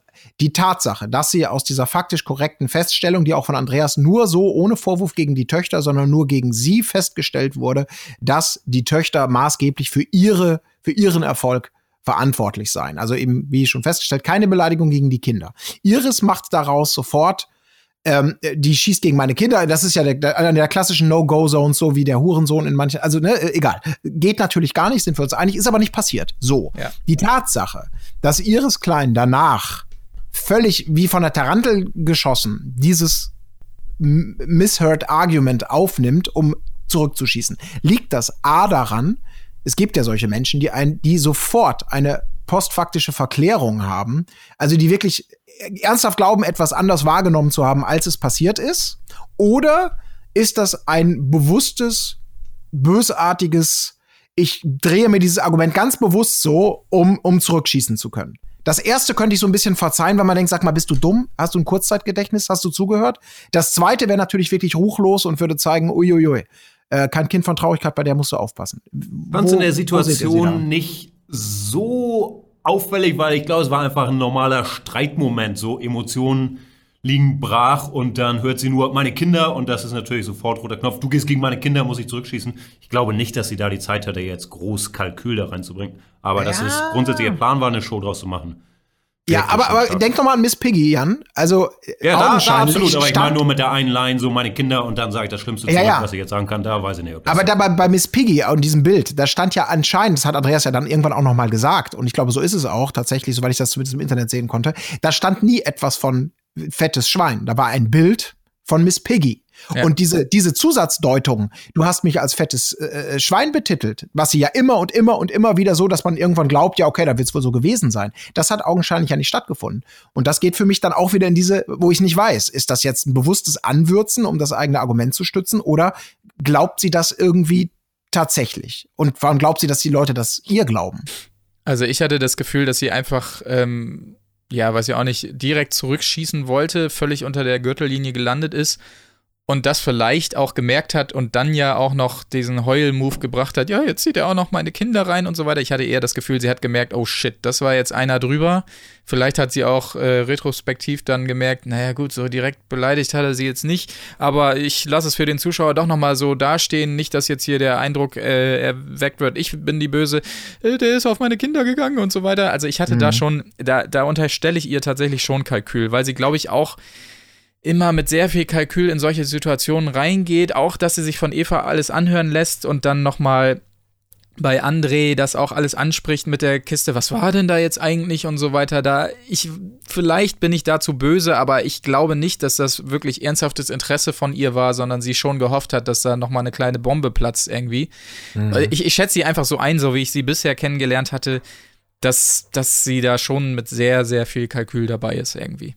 Weil bei dem André-Gespräch, also vielleicht haben sie da auch uns nicht alles gezeigt, aber so wie uns gezeigt wurde, das war ja völlig legitim, ne? So neu reinkommen, sich dann beide Seiten erstmal anhören, gucken, was da los ist. Aber da fand ich nicht, dass sie sich da daneben benommen hat. Wie ihr Plan war, weiß man natürlich nicht. Aber dass André, okay, kommt später, das dann gegen sie verwendet und Ja. hey, Alter, du sprichst mich immer auf das Thema an, über das ich nicht reden will, habe ich in der Szene nicht gesehen so richtig. Aber ich glaube, da würde ich auch sagen, man darf sie nicht unterschätzen. Diese wahrscheinlich das Schlangenpotenzial. Auch ein bisschen nachvollziehbarerweise, da kommt ein neues Paar rein. Das die 100%, Schlangenpotenzial. ja, die wissen, die werden von mindestens einer Partei im Haus gehasst wie die Pest. Von den, von den ähm, Bullets, äh, ich vergesse den Namen immer wieder. Robins? Rubens. Die Bullets. Ja, ich sagte Was, Roulettes, Alter? Rubens, okay, genau. Werden gehasst. Und natürlich ist es durchaus, wenn du neu reinkommst, und das wurde ja hinterher auch ganz klar gesagt, ihr seid neu, ihr seid als Erste raus, ihr habt euch das hier nicht verdient. Wenn du irgendwie für dich poltern musst, dann kannst du das natürlich tun, indem du überall Liebkind bist und die Leute äh, an, an, beim Herzen packst. Oder du machst natürlich das, dass du jemand anders versuchst, möglichst schlecht dastehen zu lassen, dass alle plötzlich sagen, was, das haben wir ja gar nicht gewusst. Du betitelst fette Leute als fette Schweine, du Schwein. Und zack, ist der raus, bevor ich raus bin. Und das, glaube ich, mh, ja, das schwingt bei ihr schon mit. Weil Ja. das hat sie ja, das ist nicht einmal passiert, wie gesagt. Das hat sie ja versucht. Das war ja ihre Karte, die sie, wann immer es ging, irgendwie ausgespielt hat. Oder Ja. sonst versucht hat. Ich musste auch einmal noch mal kurz ein bisschen vorgreifen, aber äh, dieses Gespräch, was ihr gerade angesprochen habt mit, mit, mit André, Ja. ich finde, das ist auch wieder, also, das ist auch wieder so asozial, dass er ihr das nachher zum Vorwurf macht. Ja, genau. Sie stehen da beide in der Küche, sie sagt sogar noch dann Ja. am nächsten Tag, Entschuldigung, dass ich das letzte Mal dich da gefragt habe und, und so wegen dieser Sache mit Eva, aber ich wollte einfach jetzt mir nochmal die andere Seite der Geschichte anhören. Und er sagt so, ey, nee, auch völlig okay, also auch gar nicht äh, in den falschen Hals bekommen oder irgendwas und nutzt die Situation sogar noch, um nochmal das zu bekräftigen, natürlich wieder gegen Eva zu schießen, sie wieder schlecht darstellen zu lassen. Und wenn es dann um Stimmungsbarometer geht, dann sagt er Iris, ja, wir haben euch gewählt, naja, weil du mich hast du mich darauf angesprochen. Da auf Ja. diese, das fand ich auch nicht so geil und ich will darüber eigentlich nicht reden. Also, ey, ohne Witz, da musst du doch nicht, da musst du dich doch nicht wundern, wenn die Leute dir vorhalten, dass du, dass du fake bist und unauthentisch, äh, wenn du solche Moves bringst, oder? Ja, allerdings. absolut. Die äh, nächste Situation, die hatten wir eben schon mal angeschnitten beim Thema fünfte, sechste Klasse. Es war dann diese Frühstückssituation, die schon mal damit startete mit der Frage, ja, wo wollen wir essen? Und äh, es kam die sehr reife Antwort, ja, da, wo die nicht sind. Äh, Und Was dann, ja angeblich gar nicht so ist, ne? Wenn wir uns an letzte Folge Nee, erinnern. nee, nee. Oh, was? Bullshit, Bullshit. Wir, äh, Exakt. und dann, ach nee, Qu- Quatsch, nicht da war das Thema, sondern bei, äh, bei der Lisha, bei dem Lisha-Ding, noch eine Folge vorher.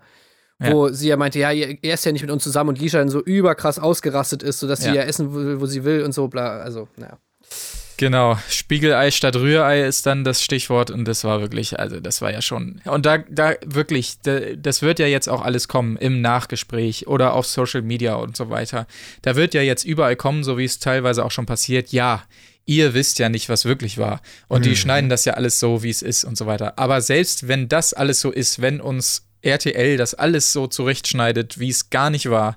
Es bleiben halt solche Reaktionen, dass ihr euch aufführt wie Kindergartenkinder und sagt, wir wollen nicht da sitzen, wo die sitzen, wir machen uns Spiegelei, obwohl die gerade für die ganze Meute Rührei gemacht haben und so weiter. Das bleibt halt einfach, egal wie es geschnitten wird. Und da kann auch keiner im, im Nachhinein sagen, ja, das wurde alles so gedreht oder sonst was.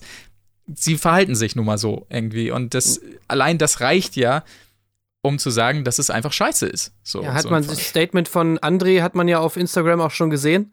Und da ist ja genau das passiert. Er entschuldigt sich natürlich mit keiner Silbe, sondern sagt, ja, das ist alles RTLs Schuld und äh, die haben es so geschnitten und wir, ihr habt ja nicht alles gesehen. Ja.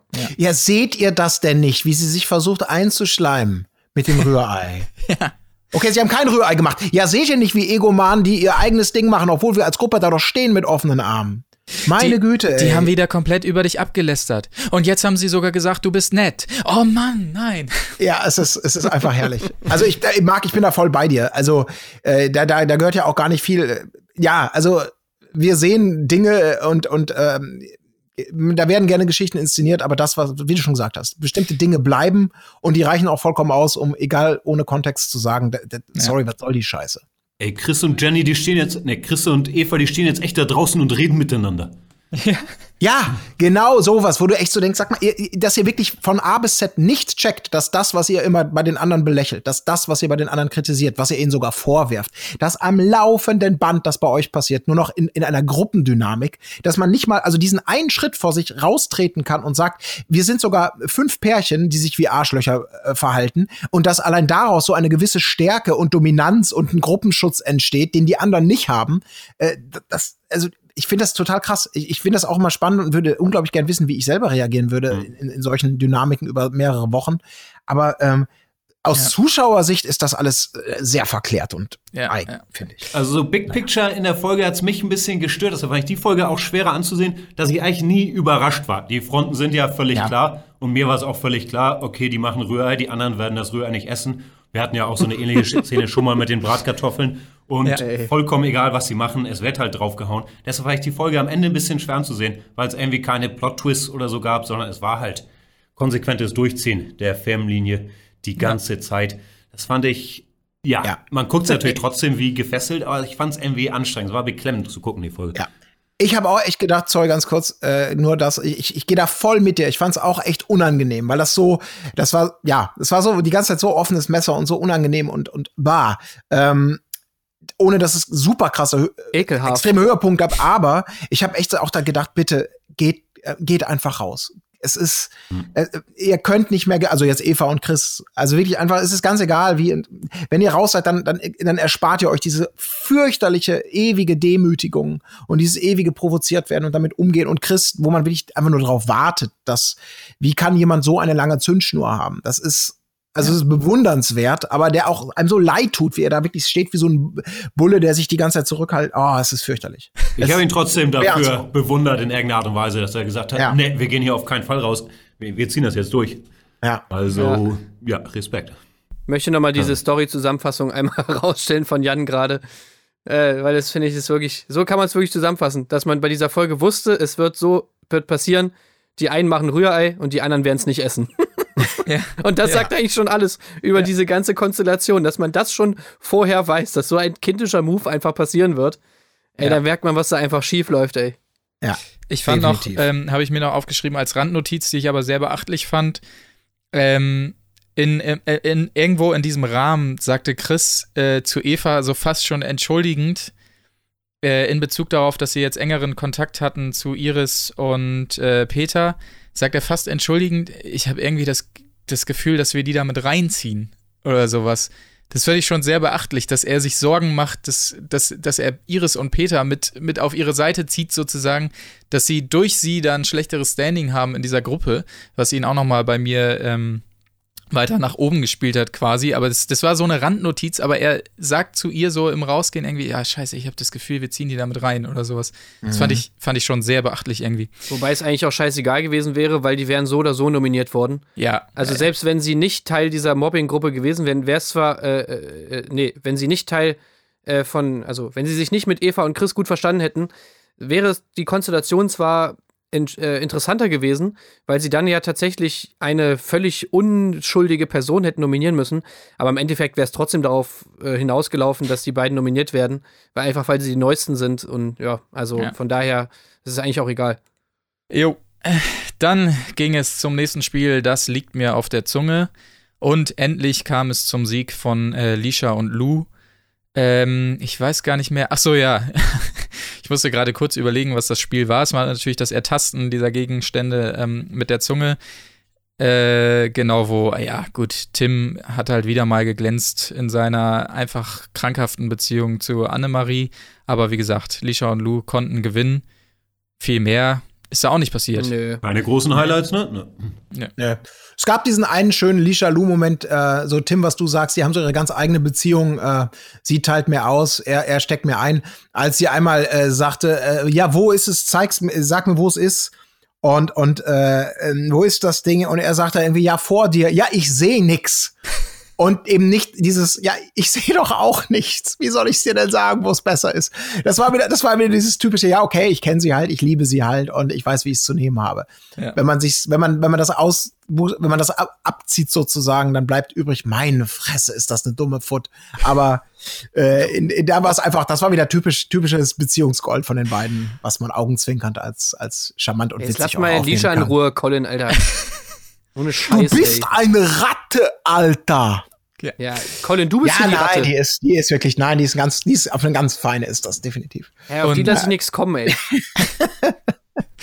Nee, deswegen, ich fand das meine ich gerade ernst. Ich fand das wirklich, äh, man kennt sie ja mittlerweile und das war einfach, das ist, äh, ist eine witzige Beziehung, sich anzugucken und ich glaube, die funktioniert deutlich besser intern, als man, als man vielleicht von außen dann denken möchte, wenn man ihn nicht wohl Gerade so im Vergleich zu Tim und Annemarie sind das so Engel, so beziehungstechnisch. Ja, So. absolut, das, stimmt, natürlich. stimmt. Die sind seit zehn Jahren zusammen, die wissen, für uns ist das neu, für mich zumindest, für sie nicht. Also ist alles cool. Deswegen, Ja, und wenn die nachher die sind, die Jenny und André aus dem Weg räumen, dann äh, hören wir uns hier wieder und dann sind sie Ja. nämlich die Helden. Ja, da habe ich auch, ich freue mich schon auf die nächsten Folgen und die Nachbesprechungen, was das Ähm, angeht. Ja. Nach, der, nach dem Spiel kam es zu einer Szene, die ich wirklich so bezeichnend und ekelhaft fand, dass ich nochmal zurückspulen musste und mich ge- vergewissern, ob das wirklich so war, wie ich es gerade gesehen habe, als ähm, alle draußen waren und die Kamera nur so im hinteren Bereich zufällig aufschnappte, wie André durch ein Handzeichen seinen Kompagnons zu verstehen gegeben hat, kommt mal her, wir müssen reden. Habt ihr das, äh, ist euch das auch aufgefallen? Als er da so hell markiert wurde und dann äh, Tim und noch jemandem so ein Zeichen gegeben hat, du und du herkommen, reden. Ist euch das aufgefallen? Nee. Leider nicht, nee. Verdammt. Das äh, empfehle ich jedem, sich nochmal anzugucken. Wie gesagt, er wurde nämlich nur so von so einer totalen im Dunkeln hinten mit eingefangen und dann haben sie ihn nochmal markiert, heller, um es zu sehen. Ich werde in den Show Notes, liebe Zuhörer, mal den Timecode ähm, für TV Now nachreichen, dann könnt ihr euch das auch nochmal angucken. Und daraufhin wurde ja in dieser ähm, Gruppe dann wieder mal äh, beredet, was passieren muss in Bezug auf das Stimmungsbarometer, was dann folgte. Ja. Genau. Ich habe eine Ja, wieder, kurze ja. Regelfrage.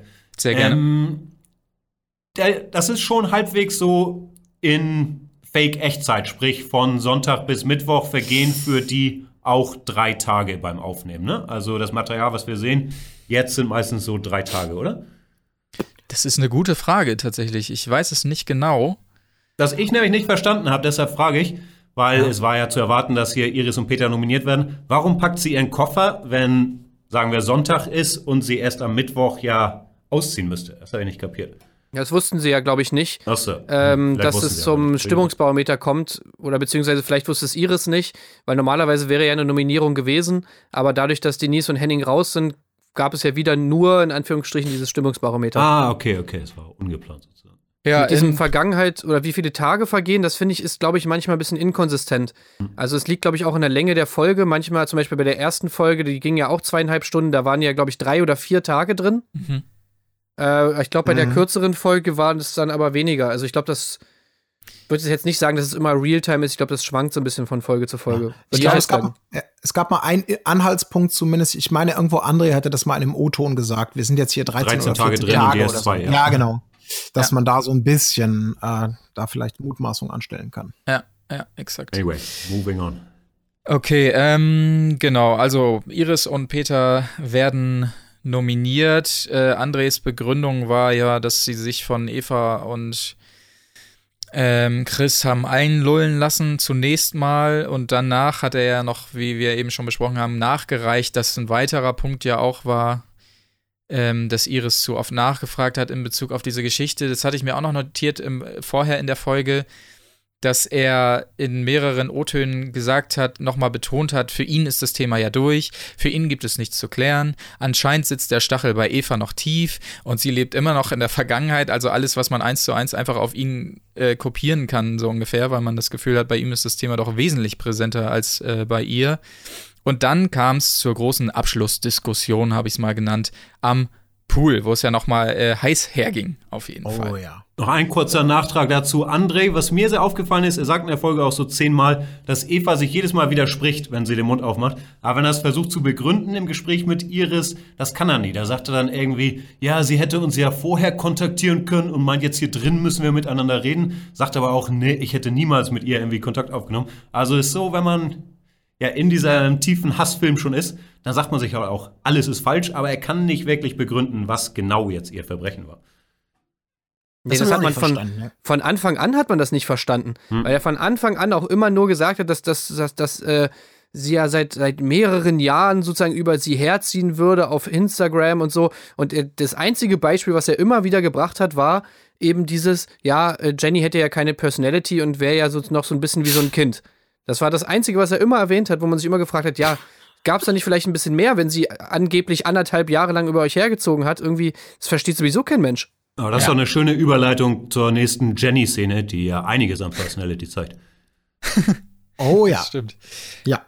Ähm, Ich muss auch noch mal kurz, äh, was ich auch geil finde, war, äh, fand, war, dass äh, am Anfang, äh, als Iris und Peter reingekommen sind, alle noch so gemeint haben, ja, ich meine, ihr seid jetzt die Neuen, wir geben euch eine Chance, wir wählen euch deswegen Ja, nicht, ja. weil ihr die Neuen seid. Schnitt, äh, wir, sie wurden gewählt beim Stimmungsbarometer, ja, wir wählen euch alle, weil ihr die Neuen seid, ganz klar. Also ich meine, wen sollen wir sonst wählen? Ihr seid die Neuen, wir wählen euch. Da fand ich Lisha und Lou auch grenzwertig. Einerseits sehr schön, dass die da irgendwie so ein bisschen Menschlichkeit zeigen und versuchen, die zu trösten, wenn sie da down sind. Aber Lisha sagt ja auch, hier, vertrau mir mal Nominierung, da passiert nichts und dann fünf Sekunden später, zack, raus. Ja. ja. Ja, ist ganz wunderbar. Ich möchte noch mal kurz, kurz bevor wir auf Jenny kommen, ich möchte mal kurz noch eine, eine Sache, bevor die untergeht oder ich sie vergesse. Was ich wunderbar fand, hab ich gedacht, endlich. Faro, der bei der Nachbesprechung am Pool endlich mal ausspricht, was ich letztes Mal schon, schon gefordert habe und zumindest zu André so halb ernst fragt, ja, warum Warum bist du mit dir denn überhaupt Ja. in die Kiste gestiegen? Genau. Darüber wurde natürlich nur so geschmunzelt und so gelächelt. Aber ich dachte, ja, endlich mal wird diese Rolle von André in dieser ganzen Situation, äh, die ja für bei beiden Frauen offenkundig, und damit dann gleich auch zu Jenny, ähm, für so viel Nachwehen, sag ich mal, sorgt, wurde endlich mal einmal zumindest angesprochen, ohne ihn jetzt damit konfrontieren zu wollen. Aber das sparen ja alle aus, ne? weil alle Angst vor diesem Mega-Alpha-Tier haben. Ja. Äh, und mit dem will man sich offensichtlich nicht verscherzen. Ja, sehr entlarvend war auch, wie er immer noch die Situation völlig falsch einschätzt. Das merkt man ja wirklich die ganze Zeit, als Eva ihn dann direkt äh, drauf anspricht und sagt, du hast hier dein Gesicht gezeigt. Und er zurückfragt, ja, wo denn? Bin ich ja richtig schlecht angekommen bisher in Deutschland. Ey, das war mein Highlight. Das war mein absolutes Highlight. Das habe ich mir auch ganz fett notiert, weil das Wo denn ja auch im Prinzip gesteht, nein, ich habe Ja, noch niemand genau. gezeigt, was für ein Vollassi ich wirklich bin. Ne? Sonst würde ich nicht sagen, nee, ich habe mein Hexensicht, habe ich noch nirgends gezeigt. Guck doch, Deutschland liebt mich. Ja. Das war wirklich so entlarvend, dieser Satz, dass er einfach immer noch glaubt, nee, ich bin hier völlig im Recht, Fräulein. Und jetzt prasselt es so richtig auf ihn ein hier draußen. Naja.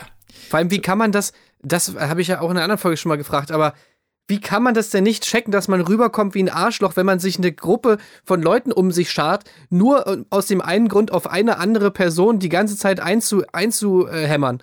Also, wie kann man nicht checken, dass das vielleicht nicht rüberkommt, wie du bist ein richtig cooler, sympathischer Dude? Also, Ja. das ist mir nicht klar.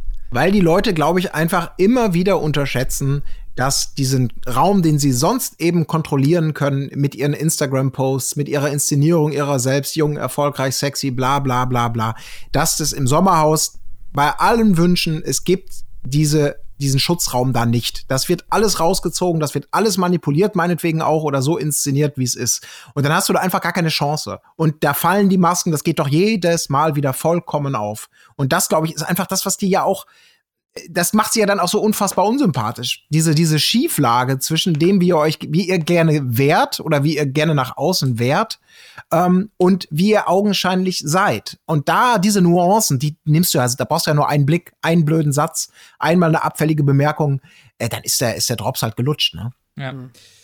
So, und jetzt erklärt mir mal bitte das Verhalten von Jenny, weil ich muss ganz ehrlich sagen, also da bin ich mit meinem Latein am Ende, ich, ich verstehe, ich verstehe es einfach nicht. Ich verstehe es nicht. Ja, schwierig. Also nochmal, was, was war los? Die beiden ähm, sitzen im, im Sprechzimmer da, müssen ihren O-Ton abgeben. Jenny bricht in Tränen aus und äh, sagt wortwörtlich, ja, weil es sich immer nur um Eva dreht. Eva, Eva, Eva, das fuckt mich ab, das ist einfach nur eine Show für sie. So, das war ihr Punkt. Und André wollte ungern, dass die Kameras genau das sehen, hat sich dann umgedreht mit ihr und so weiter. Aber was genau da jetzt eigentlich los war, Schwierig. Was, ich hoffe, da. Was soll dieser Umdrehmove? Hä? Ja, das habe ich auch nicht ganz verstanden, als wäre damit ähm, das nicht mehr wertvoll für die Kamera und die würden in dem Moment den Record-Aus-Knopf äh, betätigen. Oh, Leute, Abbruch, sie haben sich umgedreht. Weil Bitte er auf- sagt es selber noch. Er sagt selber noch, ja, aber vergiss nicht, die Kameras sind immer noch da, du hast immer noch ein Mikrofon. Ja, Aber, hä? Das verstehe, das ist mir völlig schleierhaft, was das alles soll. ja. Also ich glaube natürlich schon grundsätzlich, dass bei Jenny, man muss ihr ja zugestehen, die hat es über die ersten Folgen ja ganz gut geschafft, dieses Thema nur, also oftmals einfach auszusitzen, wenn diese Eva-Geschichte mal wieder hochkam, wenn sie mit André da zusammen im O-Ton saß und irgendwas dazu sagen musste, dass sie immer versucht hat, entweder gar nichts zu sagen oder so zu gucken, als ob es an ihr vorbeigeht oder eben zu sagen, ich bin ja eh die Gewinnerin, die hat damit ein Problem, ich habe damit abgeschlossen. Und jetzt, glaube ich, ist halt irgendwann der Punkt gekommen, das hat man ja eben auch gemerkt, deswegen meine ich dieser sinkende Stern über die gesamte Folge hin, dass sie mit ihren Nerven da langsam einfach durch ist. Dass da natürlich noch was nach weht, dass da natürlich irgendwie sie vielleicht auch aus dem Bachelor nicht rausgegangen ist mit nur dem tollen Gefühl, ich habe jetzt die Liebe meines Lebens gefunden und die Exakt. Tatsache, dass im Dream Date gerade vorher mit dem anderen rumgevögelt wurde, das, das ignoriere ich komplett, damit habe ich, da stehe ich doch vollkommen drüber und es wird ja immer wieder irgendwie reingerieben. Also ich glaube, da schwingt sehr, sehr, sehr, sehr viel mit, was eben wieder, was zu diesem Kontrollverlust einfach letztendlich geführt hat und ähm, das ist natürlich, das schaut man sich natürlich sehr gerne an. Aber was sich der Zuschauer an der Stelle einfach fragen kann, ist auch anhand dieser Reaktion, wenn äh, André und Eva jetzt immer wieder betonen, ja gut, das muss sie nicht, äh, muss Eva nicht im Sommerhaus klären, sondern das hätte man vorher machen können. Auch äh, mit dem kleinen Verweis von Chris, so wie er gerade im Vorbeigehen der Küche noch sagt, ja, das hätte man vielleicht, wenn ihr sie nicht blockiert hättet. Und mit dieser ganzen Reaktion, die sie von Anfang an hatten auf Eva, nein, da gibt's nichts zu klären. Es ist alles gesagt und so weiter. Ob es wirklich so leicht gewesen wäre für Eva, das im Vorhinein einmal zu klären, wenn sie angerufen hätte oder eine SMS geschrieben hätte, ob die beiden wirklich bereit gewesen wären, dann zu sagen, ja klar, Eva, lass uns mal reden. Oder ob die Chance nicht vielleicht doch einfach nie da war, so. Das äh, kann jeder Zuschauer für sich selbst so ein bisschen entscheiden, glaube ich. Also das kann doch, Reaktion. äh, das glaube ich nicht, dass die Situation nie da war, es zu klären. Aber ich meine, selbst wenn sie es jetzt nicht klären wollte, selbst wenn sie es im Sommerhaus klären wollte und wenn das der Plan war von Eva, da reinzugehen und das irgendwie für die Kameras zu machen, selbst dann, wenn das Jenny so sehr auf den Sack geht dieser, und dieser ganze Stress sie so zermartert, sage ich mal, und sie so fertig macht, sie hätte doch die Möglichkeit gehabt, die beiden hätten doch die Möglichkeit gehabt, das zu klären oder, sag Ja. ich mal, ganz ruhig und gelassen miteinander umzugehen. Sie haben das doch initiiert, dieses Ganze, und nutzen dieses ganze Chaos und diese, diesen Streit aus, um die Leute um sich zu scharen, um natürlich auch immer jemanden zu haben, der nominiert wird, anstatt ihnen, also, ne, also immer jemanden zu haben, der sozusagen jetzt noch nominiert werden kann. Äh, das ist doch alles, sag ich mal, für die zum Vorteil und auch geht auch von ihnen aus. Eva war ja nicht diejenige, die den Streit gesucht hat, also hätte sie vielleicht später gemacht, wer weiß, aber zumindest am Anfang war sie diejenige, die gesagt hat, ey, lasst cool miteinander umgehen. Und da hätten sie doch einfach sagen können, okay, alles klar, so, wir müssen keine Freunde werden, aber gut. Was sie Exakt. aber nicht gemacht haben. Und Jenny war ja ganz vorne damit dabei. Und jetzt irgendwie zu sagen, äh, ja, die ganze Show dreht sich ja die ganze Zeit um Eva, wo sie ja eigentlich die Schuldigen daran sind, weil sie das zum Thema machen, das äh, ist mir einfach, also weiß ich Fällt nicht. mir was das schwer, aber ich muss hier Jenny verteidigen. Ähm, ich kann sie ein bisschen verstehen. Also erstens, wenn man irgendwelche Feinde hat im Leben oder Probleme mit Leuten wegen der Geschichte, die da vorgefallen ist, glaube ich, die meisten klären das nicht, sondern sagen, okay, wir vermeiden den Kontakt. Und wenn ich dann, ich glaube nicht, dass sie wusste, dass Eva dann da ins Sommerhaus einzieht, auf dem Raum in der speziellen Situation, ähm, diesen Feind von mir den ganzen Tag vor Augen habe, dann natürlich dreht es für Jenny sich alles um Eva in ihrem Kopf. Das entschuldigt nicht das Gemobbe und äh, alles, was wir besprochen haben, aber dass es für sie dann auch sie irgendwann zusammenbricht, wenn sie auch merkt, oh, Eva und Chris sind viel tougher. Ihr hilft auch die Woche Mobbing nix, die scheinen da zu bleiben, gewinnen jetzt auch noch das Spiel. Also ich konnte es nachvollziehen, so in ihrer Weltsicht der Dinge entschuldigt natürlich nicht die ganz anderen Sachen, aber dieses, ihr müsst es klären, ich weiß nicht, ähm, was, was klärt man denn da in so einer Situation? Also da geht man sich aus dem Weg und Leben geht weiter oder nicht? Also draußen meine ich jetzt. Exakt. Ja, das wäre das Beste gewesen, einfach sich wirklich aus dem Weg zu gehen oder einmal zu sagen, pass auf, für uns gehört das Thema hier nicht her. Ähm, ja, keine Ahnung, wenn, dann besprechen wir es hinterher nochmal oder sonstiges. Man hätte dieses Thema einfach ja besser vom Teller nehmen können, als sie es gemacht haben und letztendlich fällt es ihnen jetzt immer wieder auf die Füße.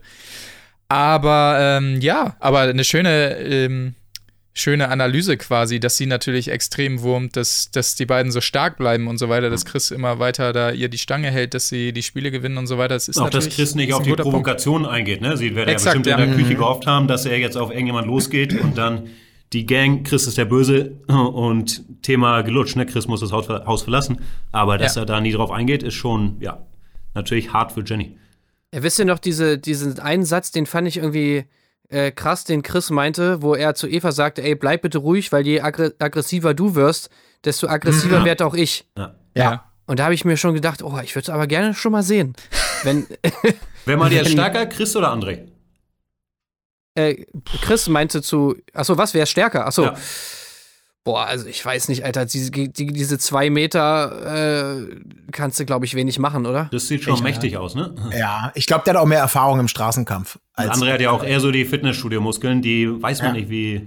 Ja, wahrscheinlich ist Chris wenn verwundert. du noch, genau, wenn du noch denkst, wo du hinschlägst, hast du schon zwei kassiert. Das ist dann, glaube ich, einfach Ja, so das eine, ist nämlich das Ding. Du musst im Straßenkampf einfach hemmungslos sein. genau. Und, ja. und das ist eigentlich scheißegal, wie viele Muskeln du hast. Du musst einfach jemand sein, der sich einfach keinen keinen Millimeter dafür interessiert, ob der andere vielleicht irgendwelche bleibenden Schäden davonträgt oder nicht. Und dann bist du der Sieger. Und ich könnte mir schon vorstellen, dass, weil wir ja gesehen haben, ich meine, ey, André hat nicht mal zugeschlagen, als er angespuckt wurde. Äh, wo zum Beispiel sogar Etienne schon meinte, ey, in so einer Situation hätte ich dem, hätte ich dem auf jeden Fall eine durchgezogen. Ja. Äh, das heißt, er ist anscheinend nicht der geborene Schläger. Weiß Nee, man ist ja auch Chris Teil seines Mantras, nicht. was ja auch gut ist, muss man sagen. Ne? Keine Gewalt, das ermahnt er ja auch mit Tim hier und das passt ja auch in das gesamte Bild, ne? Positive Vibes und so weiter. und so Ja, fort. wobei er, er musste das- sich da schon sehr zusammenreißen, nicht Ja, zuzuschlagen. ja. Da hat er sich wirklich königlich zusammengerissen, weil der Impuls war natürlich da. Aber er War war ein starker heroisch. Typ und hat gesagt, nee, das mache ich jetzt nicht. Den Gefallen tue ich ihm nicht. Das Aber war halt auch, weil er ein bisschen mehr im Kopf hat als andere. ja. Ja. Ja, Aber ich muss auch noch mal, ich muss dann auch noch mal ganz kurz sagen, äh, gar nicht zu dieser Prügelszene, um noch mal kurz einmal zu Jenny zurückzukommen. Ähm, diese, diese, also diese, diese so krasse Gruppendynamik, die zeigte sich dann ja auch, also Jenny heult sich da einen weg, wegen was weiß der Teufel, was auch immer, weil da in tausend Sachen hochgekommen sind. Ich will es gar nicht kleinreden und ich, ich, ich kann, es ist sicherlich nachvollziehbar, aber dieses am Küchen, Küchentisch sitzen und vier Frauen betuddeln und beglucken sie da auf eine Art und Weise, also, oh Gott, ja, ihr Arm, ihr Arm, deswegen dürfen wir euch das nächste Mal dann schon nicht nominieren, wenn ihr nicht gewinnt, weil wir sind ja eh gute Freunde. Ach, das ist so schwer. Das geht mir so hardcore alles auf den Sack. Kann ich so verstehen. Ja, Das das ist sehr macht nervig als mich Zuschauer. Andererseits ist ja auch ein sehr menschlicher Instinkt. Dieses Lästern haben, wir alle gemacht oder machen wir alle, Natürlich. vermute ich mal. Ja. Und Machen es schweißt ja auch zusammen, ne? Wenn du irgendwie lästern kannst und dir einig bist, das ist schon ein Teambilder. Ja, Ja, absolut. Und ich bin gespannt. Ich glaube, übrigens, dass da- so ist auch kommen Leute wie Donald Trump letztendlich auch an die Macht.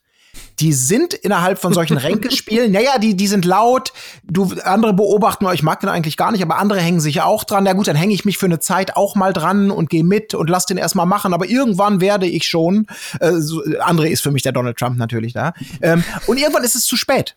Irgendwann stehst, sind alle rausnominiert und weil du selber irgendwann gekippt bist in dir, weil du irgendwann vielleicht gemerkt hast, oh, äh, der, der, der baut ja dieses Alpha-Tiertum immer weiter aus. Oh, da sind immer mehr Situationen, wo ich jetzt nicht, oh, ich habe gesehen, wie er mit anderen umgeht, ich möchte jetzt nicht auf der Gegenseite stehen. Also ich, ich mache das Spiel weiter mit und irgendwann stehst du dann da, nur noch du und er, und dann macht er dich sowieso fertig, weil er im Spiel dann auch leider immer noch besser ist oder immer gewonnen hat. Du denkst, wie konnte es eigentlich nur so weit kommen? Wieso konnte der, den ich eigentlich selber als unsympathisches Arschloch äh, vielleicht empfinde oder als unangemessenes Alpha-Tier, wieso ist der denn jetzt plötzlich König geworden? Das ist ja auch die Bastian Jotta-Story, ne? Also, und man Genau. muss ja auch bei André und auch bei, im anderen Fall sagen, bei allem Geläster, die sind ja gut in den Spielen, ne? Die sind nicht blöd, die sind Eben. körperlich fit, also das ist nicht leicht. Und deswegen immer wieder das, was auch mal angesprochen wurde, Leute, wählt doch endlich mal taktisch. Also, wenn man smart wäre, würde man das machen.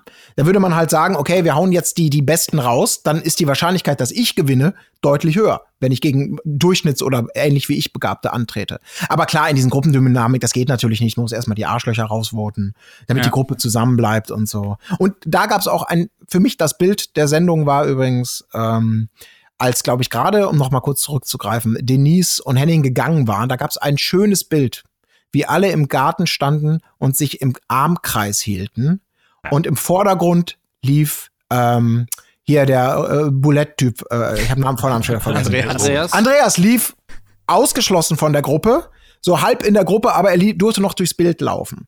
Das war, das war wunderbar, weil das letztendlich wirklich alles gezeigt hat. Er ist, er wäre im Zweifelsfall der Nächste, der da abgeht. Der ist jetzt gerade, der ist Interimsgast, weil es noch Schlimmere gibt und so weiter. Und Ja. die anderen, die halten einfach zusammen. Aber es gibt ja keine Gruppierung. Welche Gruppierung? Naja, und eingeleitet wurde dieser äh, Kreis mit Andres Worten, wir müssen jetzt noch enger zusammenrücken. Also, naja. Ist- Weil er es weiß. Weil, Ja. er, weil er weiß, wenn er sich saved, können die anderen ihm gar Ja. nichts. Er kann dieses Ja. Spiel so entspannt in der Gruppe weiter und die anderen laufen einfach mit, bis sie selber ins Messer laufen. Aber Das ich könnte mir echt auch gut vorstellen, dass das, dass das irgendwann kippt, so, dass irgendwann irgendwas passiert, äh, wenn, wenn die ersten oder wenn der erste Vorschlag vielleicht von André oder Jenny kommen, irgendwen zu nominieren aus dieser Gruppe, dass dann dieses ganze Bild von den beiden irgendwie kippt und die Leute denken, ey, das war ja von vornherein alles fake, diese ganze Gruppe äh, war von, ist von denen ausgegangen damals und in Wirklichkeit äh, haben die uns alle angelogen von, von Anfang an. Wie kann man sich so krass in den Menschen täuschen? Ja, ich habe noch niemals ein Paar gesehen, was so hinterhältig und fake ist. Das wird alles kommen. Ja, das wird also ich jetzt schon. André gegen Annemarie hat ja auch noch sehr viel Potenzial. Gab es ja auch noch so ein bisschen. So ein paar Szenen schon, ne, wo Annemarie sich ein bisschen sehr gefreut hat. Und ey, hat sie dich schon jemals gefragt, was du machst? Äh, da geht noch einiges. Ja, ja, ja. André Ah, gegen herrlich. Tim stelle ich mir auch sehr schön vor. Ach ja, Ja. hoffen wir äh, das Beste. Ähm, in diesem Sinne, gibt es noch was von euch zur Folge? Oder wollen wir, es ist schon wieder eine extra-large-Episode geworden, sehe ich gerade. Ich Äh, muss noch mal kurz äh, einen kleinen äh, Disclaimer machen, beziehungsweise ähm, noch mal kurz zurückgreifen auf die letzte Folge, weil da hatten wir so ein bisschen um die über die Verletzung von Tim äh, spekuliert. Da sind jetzt ein paar neue Artikel rausgekommen, ein paar mehr Insights und es soll ja wirklich tatsächlich eine relativ ernsthafte Verletzung gegeben haben. Da wird die, gesprochen von fünf Minuten Bewusstlosigkeit. Äh, es wird auch davon gesprochen, dass er immer noch irgendwie ja, darunter damit zu kämpfen hat oder beziehungsweise immer noch Sachen da irgendwie spürt und so. Kopfschmerzen. Prellung, Ja. Kopfschmerzen. Ähm, ja, also anscheinend scheint da wirklich was krasses äh, stattgefunden zu haben und äh, Wobei äh, man. was ich nicht äh, gedacht hätte. Wo- Wobei man sagen muss, falls du nicht noch einen Artikel kennst, den ich nicht gesehen habe, dass all, all das nur auf seinen äh, Erzählungen äh, basiert. Ne? Also es hat sich niemand von Senderseite oder so geäußert und es bestätigt oder sonst was, sondern er hat gesagt, ich war wohl äh, fünf Minuten äh, Ja. bewusstlos und habe jetzt Mhm. noch die Kopfschmerzen und so. Ich, ich kann mir nach wie vor nicht vorstellen, selbst wenn er sich selbst entlassen hat aus dem Krankenhaus und sie ihn da behalten wollten, dass dann eine Produktionsfirma sagt, ach so, ja, du warst fünf Minuten äh, bewusstlos und hast jetzt eine Gehirnerschütterung und so, komm mal gleich wieder rein in die Produktion. Ich kann es mir nicht vorstellen, ich weiß es aber nicht. Nee, ich kann es mir auch nicht vorstellen. Ähm, Nee, ich auch nicht. Er wirkt auch nicht so. Ja, aber ich will, will ja bloß das nochmal darstellen, dass es nicht Ja. heißt, wir hätten es nicht erwähnt. Ja. Und ich meine, wir wollen ihm natürlich auch nichts unterstellen. Also, und das sind nur Exakt. die Fakten, die wir jetzt haben. Wir sagen jetzt nur, was wir darüber denken oder wie wir es empfunden haben. Ja. Äh, aber gleichermaßen stellen wir natürlich auch fest, dass er eigentlich der Einzige ist, zumindest von den Leuten, die bis jetzt was dazu gesagt haben, der es wirklich wissen kann. Also so Ja. ist es natürlich auch. Exakt. Okay, perfekt. Dann wollen wir es dabei belassen für diese Folge. Bedanken uns sehr herzlich bei äh, Jan Gustafsson. Es hat sehr Spaß ich gemacht. Danke, Du hat hast, Spaß gemacht. hast einige Analysen nochmal scharfsinnig hier reingebracht, die wir übersehen haben tatsächlich. Äh, sehr interessant äh, zu sehen. Ansonsten natürlich auch vielen Dank, Tim und Colin, wie immer. Und ähm, ich würde noch sagen zum Abschluss, äh, Love, Peace and Harmony. Eure Diana und Und Michael. tschüss. in diesem Sinne, ja. Tschüss. macht's gut. Tschüss. Tschüss. Wo ist die Fairness geblieben? Erdbeerkäse.